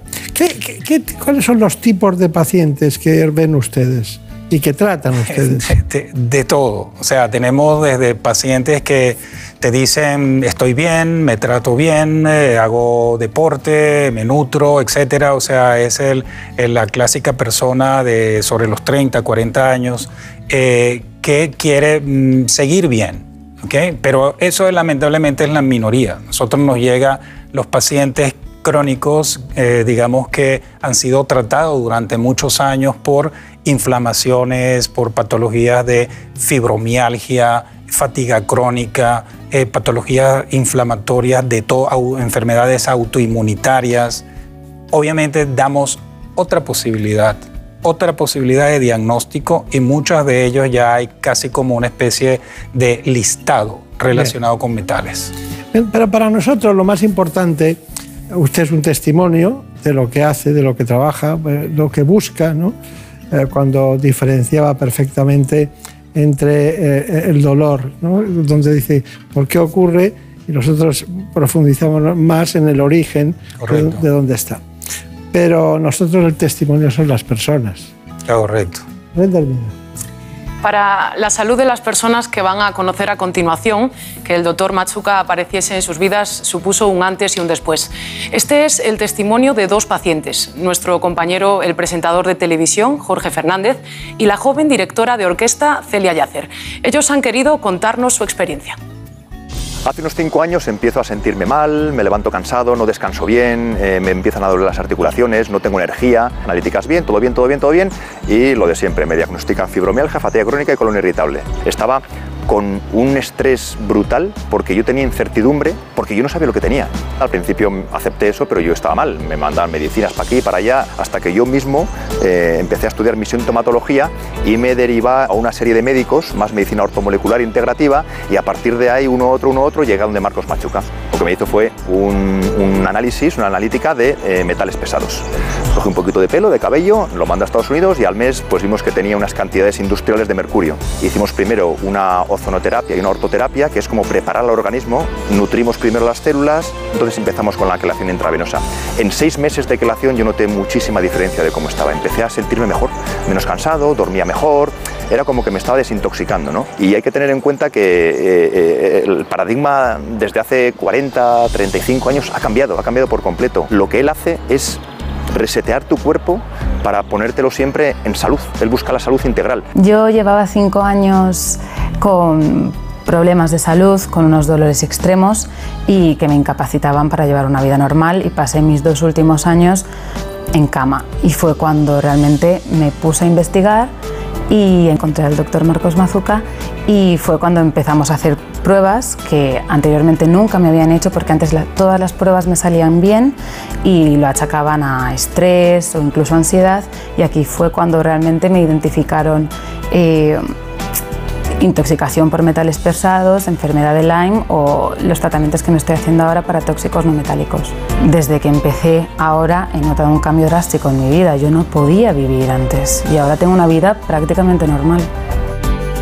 Bueno, no hay nada más grande, la grandeza más importante en la televisión es el testimonio, ya lo hemos visto, ¿no, doctor Mazuca? Pero también hay una grandeza infinita, se queda corto lo de presentador de televisión, porque es un mundo que se compone de muchos, es muy poliédrico y al final acaba en un producto. Uno de esos productos puede durar un mes, un año, dos años, tres años, pero hay alguien que está y convive con nosotros, que es Jorge Fernández, que está aquí a mi lado. ¿Qué tal, doctor? Que ha querido estar aquí. Hombre. Me gusta mucho que estén aquí porque fue el que nos dijo que usted era Mm. Como Dios.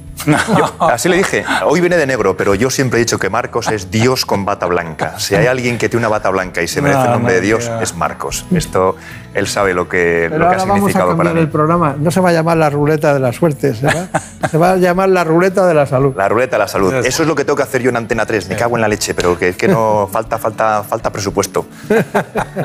Oye, pues mira, yo eh, se lo he dicho mil veces y públicamente también, pero nunca hemos tenido la oportunidad, y te lo agradezco mucho, doctor, de, de estar Marcos y yo en un mismo plató. Y, y para mí Marcos ha sido tan importante en mi vida que, que, aunque se lo diga muchas veces, aquí en tele no te lo, nunca lo he dicho. Pero Marcos, gracias, gracias, gracias. Porque has cambiado mi vida de verdad. Eh, bueno, Hugo, ¿qué tiempo estuviste, diríamos, que, que no trabajabas de baja más o menos? No, Marcos me dijo que cogía la baja y yo dije que la ruleta no la hacía ni Dios, que la ruleta la seguía haciendo yo. Y me dijo, pero tú no estás para seguir trabajando. ¿Te acuerdas que tenía todo mm, un desequilibrio hormonal, desequilibrio de minerales, no tenía litio, no tenía nada, estaba totalmente destrozado, aparte psicológicamente, porque no he encontrado un diagnóstico. Y yo creo que no hay nada peor en un paciente que no encontrar un diagnóstico. Eso te causa un estrés, que mi cortisol estaba por las nubes, pero más que nada por no encontrar un diagnóstico. Y yo que siempre soy un tío saludable, sano, deportista, que me cuida en todos mis hábitos, y de repente decir, ¿qué me pasa? ¿Qué me pasa? ¿Qué me pasa? Hasta que encontré a Marcos, ¿no? Y y no, no estuve, no estuve de baja. Yo seguía aquí grabando, grabando con 13 kilos menos, destrozado, descojonado. Pero, y me veías todos por aquí y me decías, ¿qué te pasa? ¿Qué te pasa? Que eso lo llevé bastante mal. Un personaje público, todo el mundo, pero cómete algo, pero eh, qué flaco estás. Y yo, pero, pero sí, estoy destrozado. ¿Cuál fue la clave?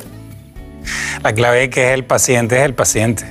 O sea, él es un paciente estrella. Hizo todo y hizo lo que a nosotros nos gusta, hacer preguntas. ¿Por qué? ¿Por qué? ¿Por qué damos esto? ¿Por qué hacemos aquello? En la medida que la gente sepa por qué se hacen las cosas, es que la hace. Y sobre todo, una vez que la hace, ves el beneficio y lo que tenemos que, obviamente, la confianza cuando se le dice, esto no es a corto plazo. Esto nos va a llevar por lo menos un año o algo más. Y de hecho fueron 14 meses, ¿te recuerdas, Jorge? Sí, y eso es algo para un paciente también que yo que hablo con mucha gente y te mando muchos pacientes, es algo que es difícil de escuchar para un paciente. No, no, esto no se te va a curar en dos meses, ni en uno, ni en tres. Dale para largo. Y es, es, es, es jodido escuchar esto. ¿eh? Claro. Y, y, y, sobre todo, ¿pero ¿y qué hice yo? Pues estudiar, estudiar, estudiar. Y, y yo siempre he pensado que si tú sabes lo que te pasa y sabes lo que estás tomando y sabes lo que, por qué el médico te, te, recomienda hacer estas cosas y, y, entiendes todo el contexto en general, creo que es mucho más fácil para el paciente poder seguir esa rutina, porque es una rutina muy fastidiosa cuando te diagnostican fibromialgia o fatiga crónica, ¿verdad? Que vosotros sois médicos y no lo decís porque os cubrís lógicamente entre vosotros, pero yo siempre digo a todos mis, mis los, que, los que me entrevistan o, o gente que está eh, un poco en mi situación de antes, es que me han diagnosticado fatiga crónica o fibromialgia. Y les digo, no os dejéis diagnosticar por fatiga crónica o, o, fibromialgia. ¿Eso qué es? Eso es un saco roto, es un cajón desastre. Que me explique un médico a mí qué es una fatiga crónica.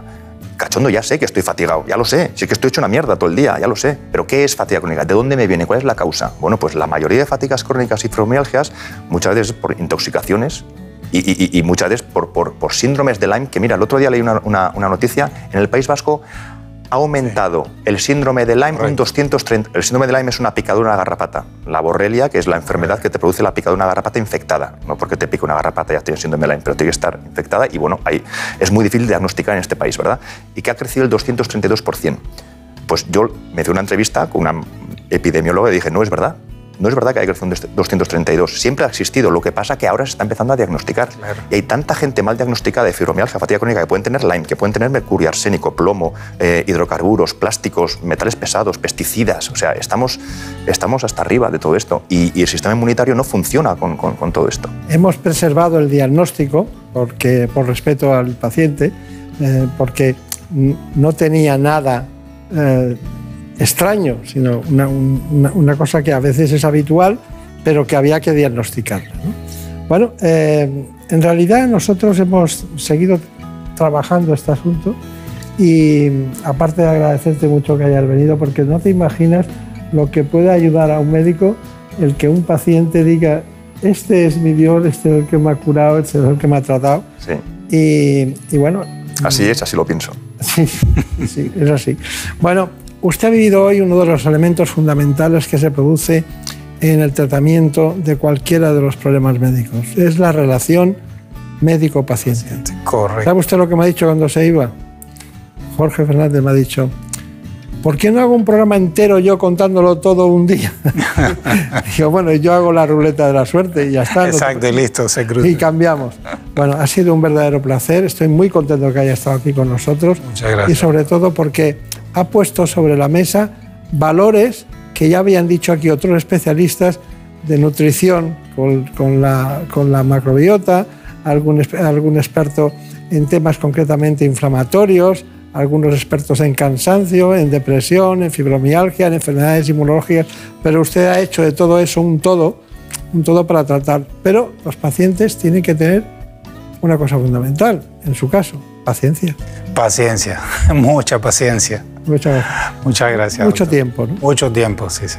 Muy bien, pues que sea muy feliz, mucha suerte. E igualmente, gracias, doctor.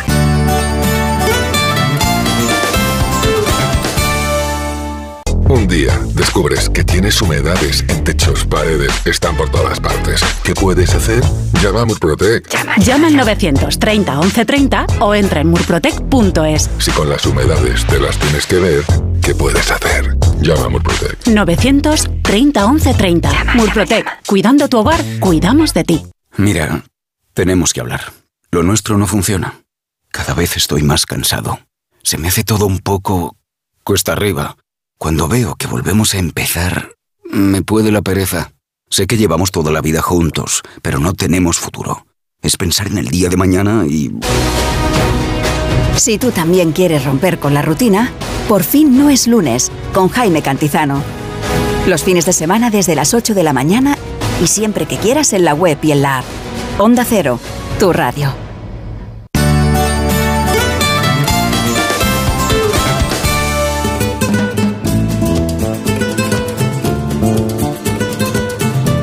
Ha llegado el momento de conocer lo que publican nuestros compañeros de La Razón en ese suplemento de A tu Salud. Saludos desde La Razón. Esta semana dedicamos nuestra portada a explicar por qué el consumo de las mal denominadas bebidas energéticas supone un grave riesgo para la salud de los niños y de los adolescentes. Algunas autonomías ya se plantean regular su venta y prohibirla en los menores de edad, una cuestión que tanto médicos como epidemiólogos apoyan. Estas bebidas provocan daños en el sistema nervioso y cardiovascular de los menores, provocando taquicardias, arritmias, nerviosismo, insomnio, fatiga o falta de concentración. Además, con motivo del Día Mundial del Ictus, entrevistamos a dos expertos que nos detallan que las vacunas de la gripe y de la COVID no aumentan el riesgo de esta enfermedad. Y también contamos que es la cromegalia, una patología endocrina rara que provoca el crecimiento desmedido de algunas partes del cuerpo pasados los 40. Ahora, gracias al avance de la medicina de precisión, ya es posible tratar esta enfermedad de forma más eficaz.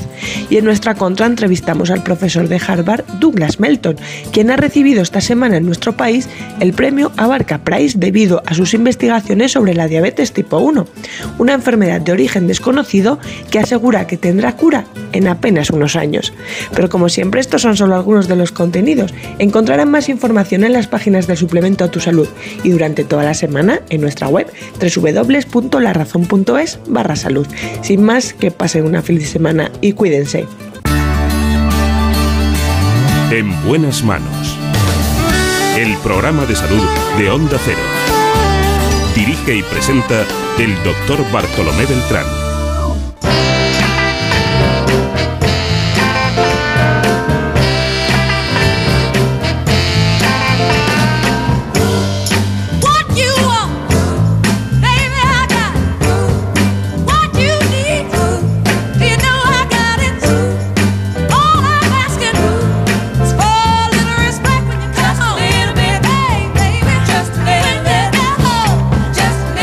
¿Quién ha dicho miedo?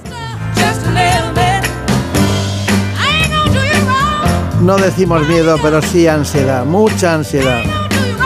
Nos conduce por ese camino, sin miedo, y el arte de no amargarse la vida, el psicólogo, concretamente Rafael Santandreu.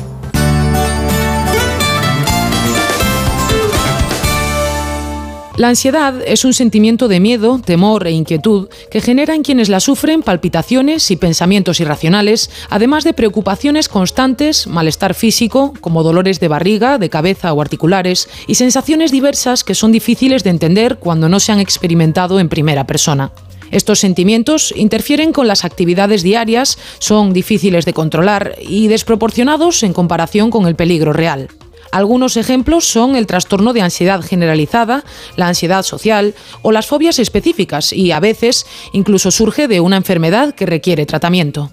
Los síntomas pueden empezar en la infancia o la adolescencia y continuar hasta la edad adulta, pero no está del todo claro cuáles son sus causas. Lo que sí se sabe es que ciertas experiencias de vida, como acontecimientos traumáticos, parecen generar predisposición a sufrirla. También la acumulación de estrés, el consumo de sustancias tóxicas o sufrir otros trastornos mentales, como la depresión, por ejemplo, pueden ser factores detonantes. Y en cuanto a los tratamientos no farmacológicos, técnicas como la terapia cognitivo-conductual, el mindfulness o la meditación son las que mayor efectividad han demostrado para mejorar sus síntomas. Está con nosotros un gran amigo, le tenemos un gran afecto, todo, todo el equipo, tanto Marina Montiel como Brenda Hermida, el realizador, los compañeros de las cámaras, a Rafael Santandreu, porque él es el único que ha traído aquí un libro en todas que pone sin miedo, pero eso es claro, dice el método eh, comprobado para superar la ansiedad, las obsesiones, la hipocondría y cualquier eh, temor irracional, ¿no? Temor irracional. Sí. Los temores son irracionales no siempre. ¿no? No siempre, efectivamente. De hecho, el miedo es una herramienta buenísima que nos ha dotado la madre naturaleza, que es una gran herramienta, nos avisa de los peligros, ¿no? Pero, atención, esta herramienta se puede, digamos que se puede descalibrar. Y entonces es como una alarma de un coche. ¿eh? Imaginémonos una alarma de un coche que suena a todas horas, por la noche, el día, todas, cada minuto, y con un sonido eh, ensordecedor brutal. Eso ya no es una herramienta, es alarma, es una tortura. Entonces el miedo es una herramienta maravillosa, se puede convertir en una tortura. Iba a hacer una broma, pero no la voy a hacer. Vale. pero se intuye. Eh, ¿Por qué se utiliza el tema ese de es una persona tóxica? Sí. Bueno, a mí es un, es un tema... Hay gente que no tiene ansiedad, Ah, pero cuando está, eh, co- comparte la vida con alguna otra persona, hombre o mujer, da igual, y, y- y empieza a tener angustia y ansiedad. sí. Bueno, eh, fíjate que, que el trastorno ataque de pánico, que es cuando a la persona le aparece la ansiedad sin motivo aparente, ¿no? Le puede, hay, hay gente que tiene ataques de ansiedad todos los días, no comprende en absoluto lo que le sucede y, y le acaba impidiendo mucho la vida, ¿no?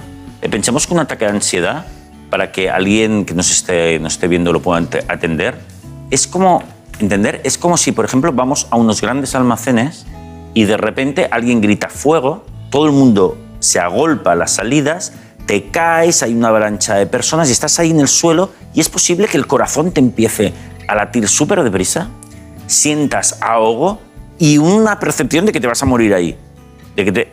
Pues mira, hay personas que todos los días viendo la tele en su casa, de repente sienten todo eso. El corazón a mil, parece que se ahogan, un vértigo brutal, hay otros síntomas, síntomas también, pero esos son principales y una sensación de miedo tremendo. Muchas veces piensan que les está dando un ataque al corazón y corren a urgencias. En urgencias les hacen todas las pruebas, eh, les hacen un electro, etcétera, y les dicen, mira, no tienes nada. Les dan un tranquilizante y se les pasa. Yo, yo tenía algún dato en relación con las personas que acuden a las urgencias. Es por crisis de ansiedad, ¿no? Muchísimos. Un porcentaje muy alto, porque claro, ellos piensan que se están muriendo, que, que le está cogiendo un ataque al corazón.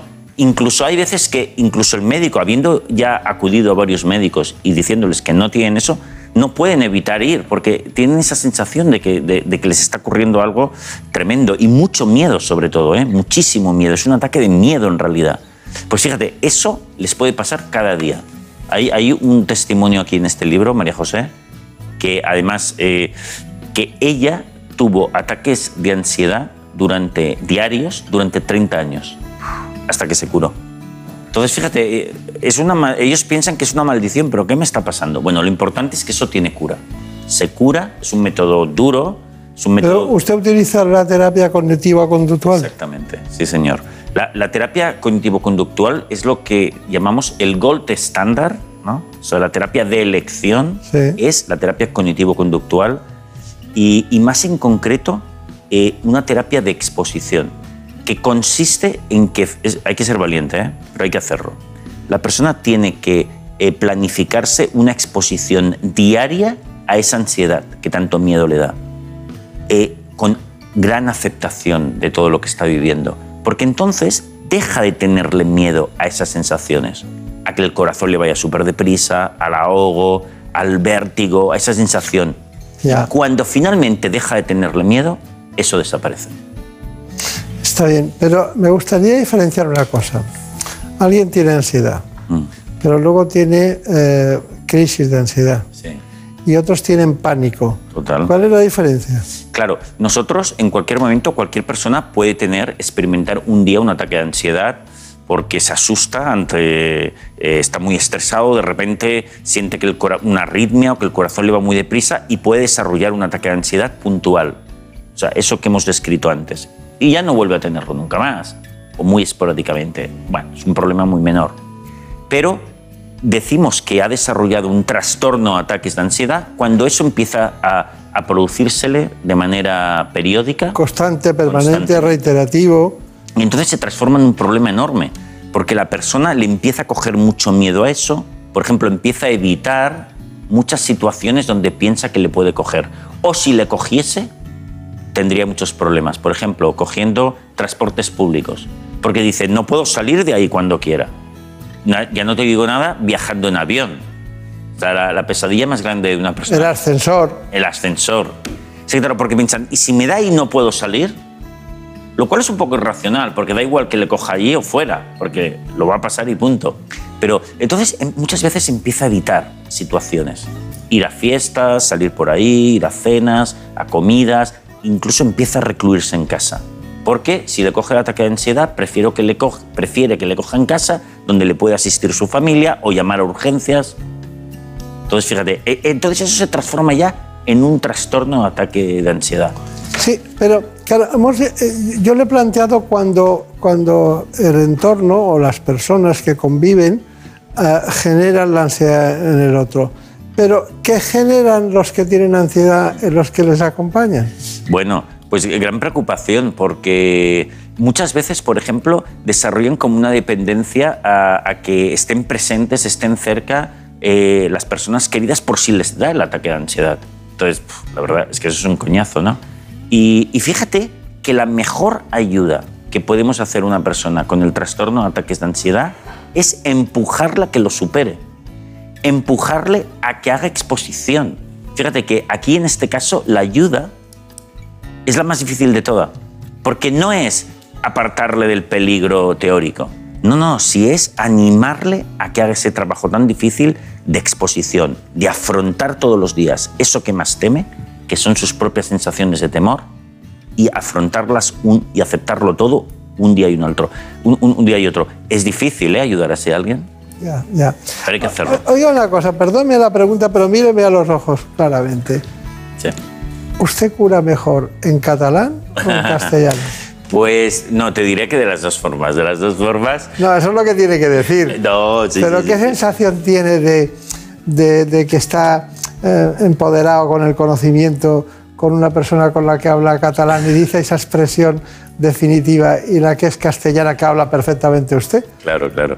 Bueno, la, la verdad es que uno siempre se maneja mejor en su lengua materna, pero la verdad es que también es un goce hacerlo en otras lenguas, ¿eh? incluso en italiano, en, en inglés, es lo que haga falta. Ah, el italiano. Tengo que preguntarle por un italiano, por Giorgio Nardone. Sí, pues mira, Giorgio Nardone es un, en estos momentos es uno de los psicólogos más reconocidos del mundo, es italiano eh, y fue, eh, yo estudié y trabajé, tuve el honor de estudiar y trabajar con él eh, hace ya bastantes años, pero sí, sí, es uno de los mejores, además un especialista precisamente mundial, a nivel mundial, en lo que son el trastorno de ataques de pánico, por ejemplo. Y tuve la suerte de poder... ¿Y en qué zona del mundo? En de- Italia. En Italia, pero ¿en qué sitio? en Florencia, cerca de Florencia. Allí se cura todo. Sí, sí, la verdad es que es un sitio espectacular. Es Te pones a andar y todo, todo es bello, ¿no? bellísimo, bellísimo. Y estuvo usted allí. Sí, sí, sí, la verdad es que tuve una oportunidad de estar.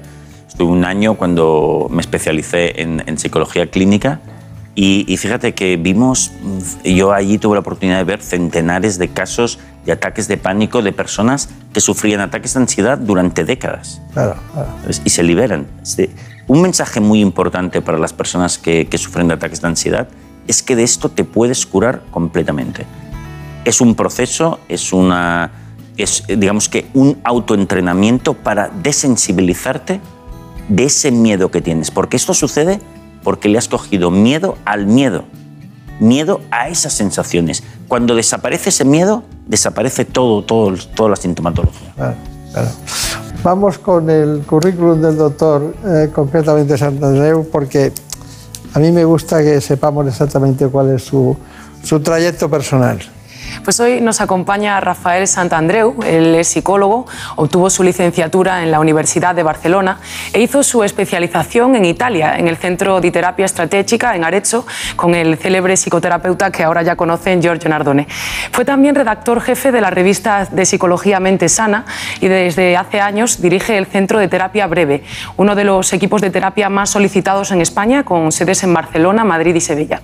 Gracias por acompañarnos, Rafael. Muchas gracias. Bueno, si no venía usted eh, pronto, eh, bueno, se iban del programa. Se lo digo de verdad, ¿eh? Se lo digo de verdad. Tenían un interés. Nos dejó. ¿De qué hablamos la última vez con él? de trastorno obsesivo compulsivo. Un programa muy interesante Que sobre fue, todo. sí, fue muy importante. Bueno, también hemos preparado un informe, concretamente sobre la ansiedad, pero eh, ¿cómo, ¿cómo la definiríamos la ansiedad? Porque no es fácil de definir la ansiedad. No, no, es verdad. Eh, la ansiedad es un, un miedo irracional, exagerado, eh, profundo, que no se va cuando la fuente del, pelig- del presunto peligro ha desaparecido, sino que sigue. Que esto es una característica ¿no? de, eh, diferenciadora. ¿no? Entonces la ansiedad es, es un miedo disfuncional e irracional, a eso le llamaría, y continuo.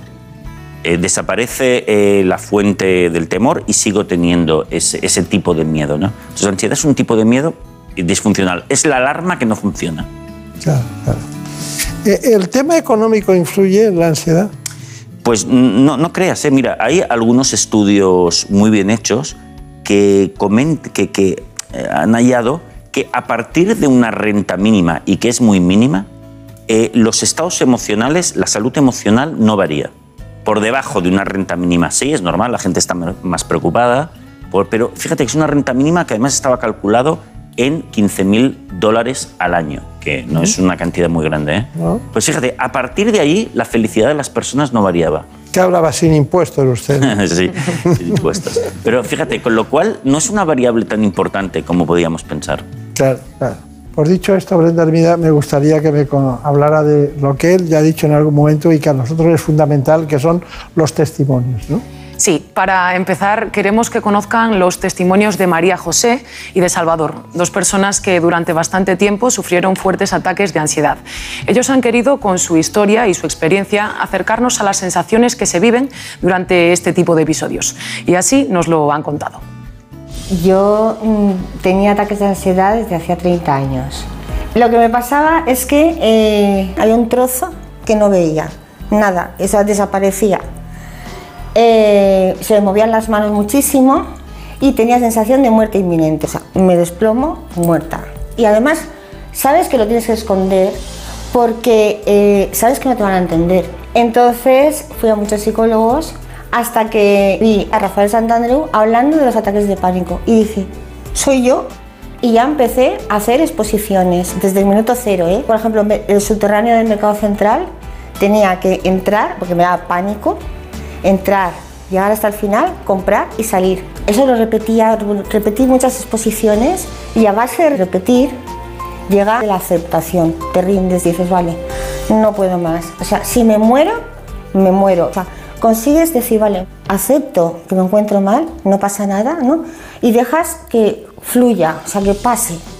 Y entonces los ataques se te van distanciando. Entonces, cuando consigues eh, ponerte bien, es como que vuelves, eh, o sea, como que te sube la autoestima, como que te ves bien, no vas con miedo a ningún sitio. Y antes cualquier sitio me daba miedo, porque ¿y si me pasa aquí? ¿Y si me pasa allá? ¿Y si? Entonces ahora es libertad, o sea, yo lo llamaría libertad. Pues yo lo que sentía eran ataques al corazón, porque no comprendía lo que tenía, no sabía lo que tenía y los síntomas son parecidos a un ataque al, corazón. Palpitaciones, se te acaba el aire, sientes que te vas a morir. Entonces lo que hice fue investigar lo que tenía y vi con que eran ataques de pánico y conocí la terapia cognitiva conductual. Hice una terapia que creo que duró pues 15 sesiones y en cuatro meses pues ya puedo decir que tengo las herramientas para afrontar la vida y que si le pierdes el miedo a ese miedo es el primer paso que has ganado. Una vez que conoces a tu enemigo puedes vencerlo. Y yo haría hincapié en que quien sufra cualquier tipo de problema psicológico, lo primero que tiene que hacer es investigar. O sea, es para ti, es el examen de tu vida. Tenemos, estaba pensando en el examen de tu vida. De los que nos examinamos cada día es, es terrible, pero bueno. ¿Por qué? Tengo datos que dicen que el 40% de las consultas y de las personas que acuden al psicólogo es como consecuencia de la, de la ansiedad. ¿Le encaja ese dato? Sí, por supuesto. Bien. Entonces, ¿por qué se tiene miedo al miedo? Claro, fíjate que eh, el problema este es el miedo al miedo. Mira, podríamos decir que existen dos tipos de miedos, ¿no? Por ejemplo, el miedo a una cosa externa. Por ejemplo, hay gente que le coge miedo a los gatos. Bueno, más o menos con apartarte de los gatos ya lo tienes solucionado. Pero el segundo tipo de miedo es cogerle miedo a algo interno. Y eso es muy diferente. Por ejemplo, cogerle el miedo a que te suba la tensión arterial o coger el miedo a que el corazón vaya muy deprisa, o a desmayarme. ¿Qué problema, qué, qué, problema tiene este segundo tipo de miedo? Un miedo a algo interno. Primero, que no puedes escaparte de ti mismo, no puedes escaparte de tu propio corazón, de, de tu de... Y segundo, es que este tipo de miedo es autorreverberante, podríamos decir, tiene feedback. Es decir, yo si tengo miedo a que el corazón me vaya muy deprisa, si empieza a ir un poquito deprisa, me pongo más nervioso. Pero esto hace que, tenga más, que, vaya más deprisa todavía. Y esto hace que tenga más miedo, más deprisa. Entonces se forma un círculo vicioso, eh, un loop, que eso hace que en décimas de segundo eh, el corazón me vaya a 500.000 por hora. Entonces, fíjate, entonces ese es el motivo del miedo al propio miedo, que es que a las, a las eh, síntomas internos, es muy fácil producir un círculo vicioso. Y este es el problema. Entonces hay que cortar este círculo vicioso. ¿Cuál es la única manera? Dejarle de tener miedo a esos síntomas. Entonces se desvanecen, desaparecen. Porque solo funcionaban porque había caído en el pozo, en ese círculo vicioso del miedo al miedo. Bien. Vamos con los síntomas. Pues la ansiedad en ocasiones es parte de la vida normal. Todos nos preocupamos por cuestiones como problemas de salud, dinero o familiares. Sin embargo, las personas con trastorno de ansiedad generalizada se preocupan extremadamente o se sienten muy nerviosas por estas y muchas otras cosas. Vamos a mostrarles cuáles son los síntomas más habituales que pueden revelar que la están sufriendo.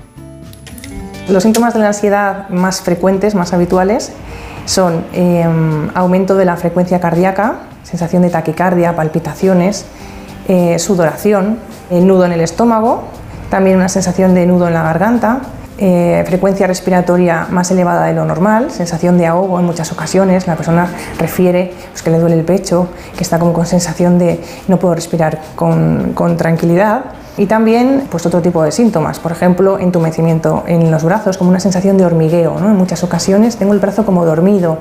Y luego, por supuesto, toda sensación, por ejemplo, de escalofríos, sensación de mucho calor también, mm, cambios de temperatura, sensación de mareo, de desmayo. Algunos pacientes consideran o creen que van a desmayarse y tienen algunas veces pues, que sentarse o, buscar un lugar para no caerse. ¿no?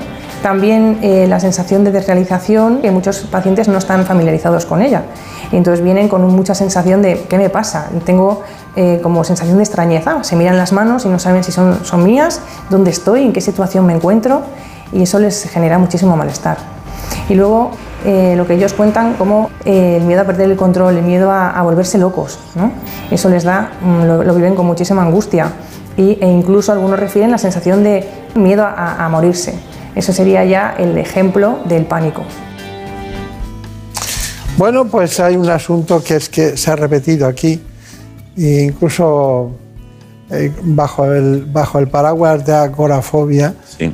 Se, se utiliza no solo el miedo exterior, sino también el interior y muchísimas cuestiones espaciales que ocurren en cualquier lugar, ¿no? Pero de eso nos cuenta algo Brenda Almida. La agorafobia es un trastorno de ansiedad que provoca miedo a percibir un ambiente inseguro, sin escapatoria y aso- asociado a lugares o situaciones que podrían causar pánico, impotencia o vergüenza. Por eso quienes la sufren tratan de evitar a toda costa multitud de contextos y hasta sus propios hogares pueden convertirse en un espacio inconfortable para ellos.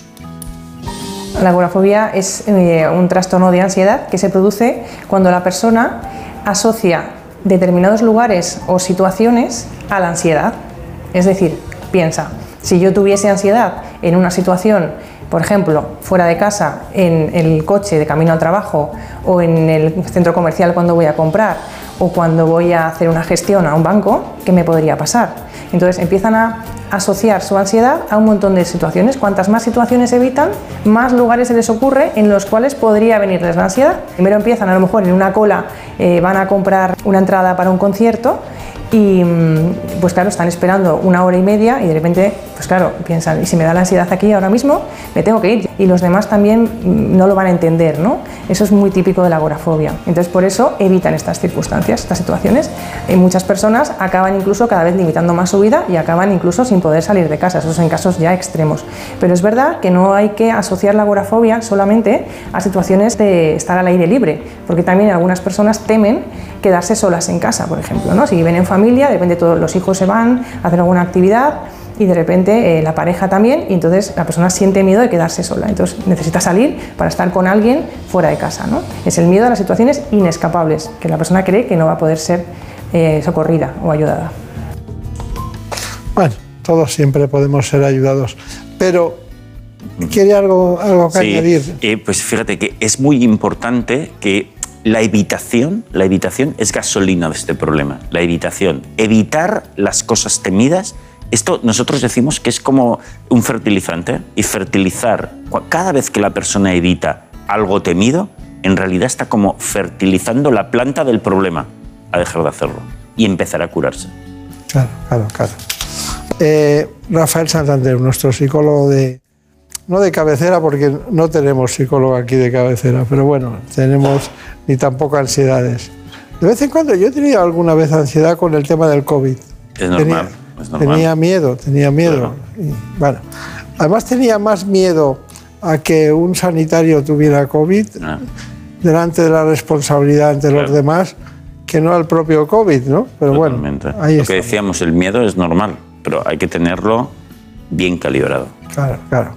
Pues a ver si nos da bien calibradas sus conclusiones. Pues mira, eh, podríamos decir, en primer lugar, que eh, el trastorno ataques de ansiedad o de pánico es una trampa mental en la que una persona puede caer. Es una trampa mental lógica del miedo al miedo. Todo el mundo puede caer, pero todo el mundo puede salir.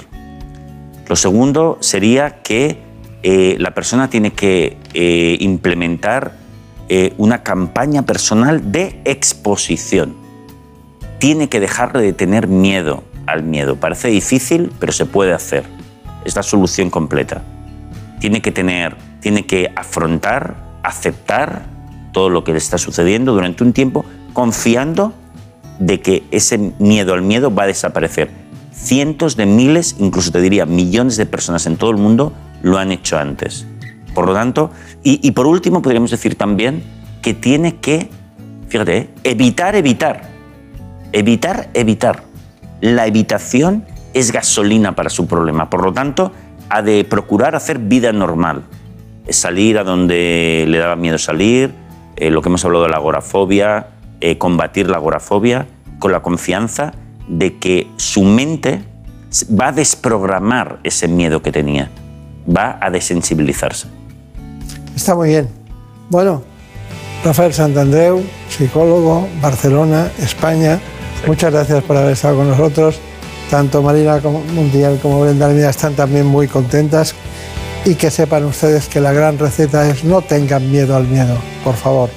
Y piensen que la ansiedad se cura, que es la conclusión a lo mejor de todo ese libro que nos ha presentado sin miedo eh, Santandreu. Muchas gracias. igualmente. Y hasta pronto.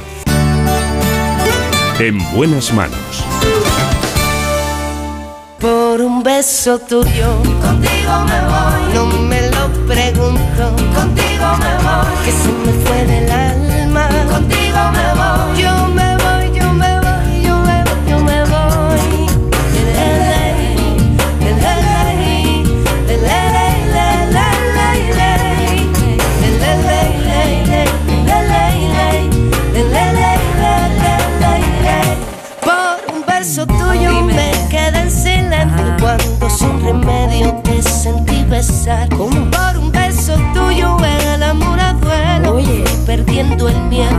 Saben muchos que el programa se acaba precisamente con esta canción. Y tu boca loca me quiso engañar. Así llevamos mucho tiempo. Ya no tengo dueño, acércate un poco, muéveme a besar. Por un beso tuyo, contigo me voy. No juegues conmigo, contigo me voy. Queda Adiós, Nacho García, realizador. Buenos días. conmigo, Marta López Llorente, hasta pronto. contigo me voy. No juegues conmigo. A los compañeros de la sexta un gran abrazo y a los del programa ¿Qué me pasa salud? que empezará en la sexta precisamente a las 9 de la mañana.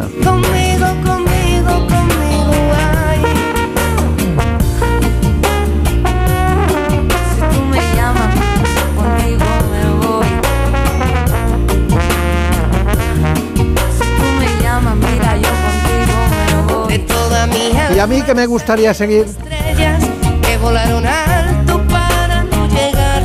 Por un beso tuyo me quedé en silencio. Como me preguntas si quiero besar. Por los temas, la producción, la realización, un conjunto de gente que hace posible esto cada semana.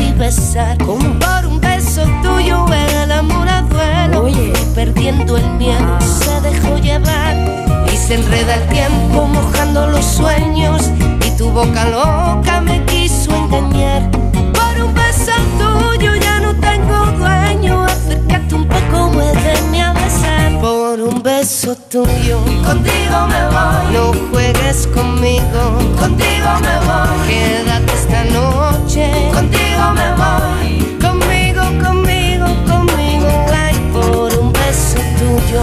contigo me voy conmigo. Contigo me voy. Quédate esta noche. Contigo me voy.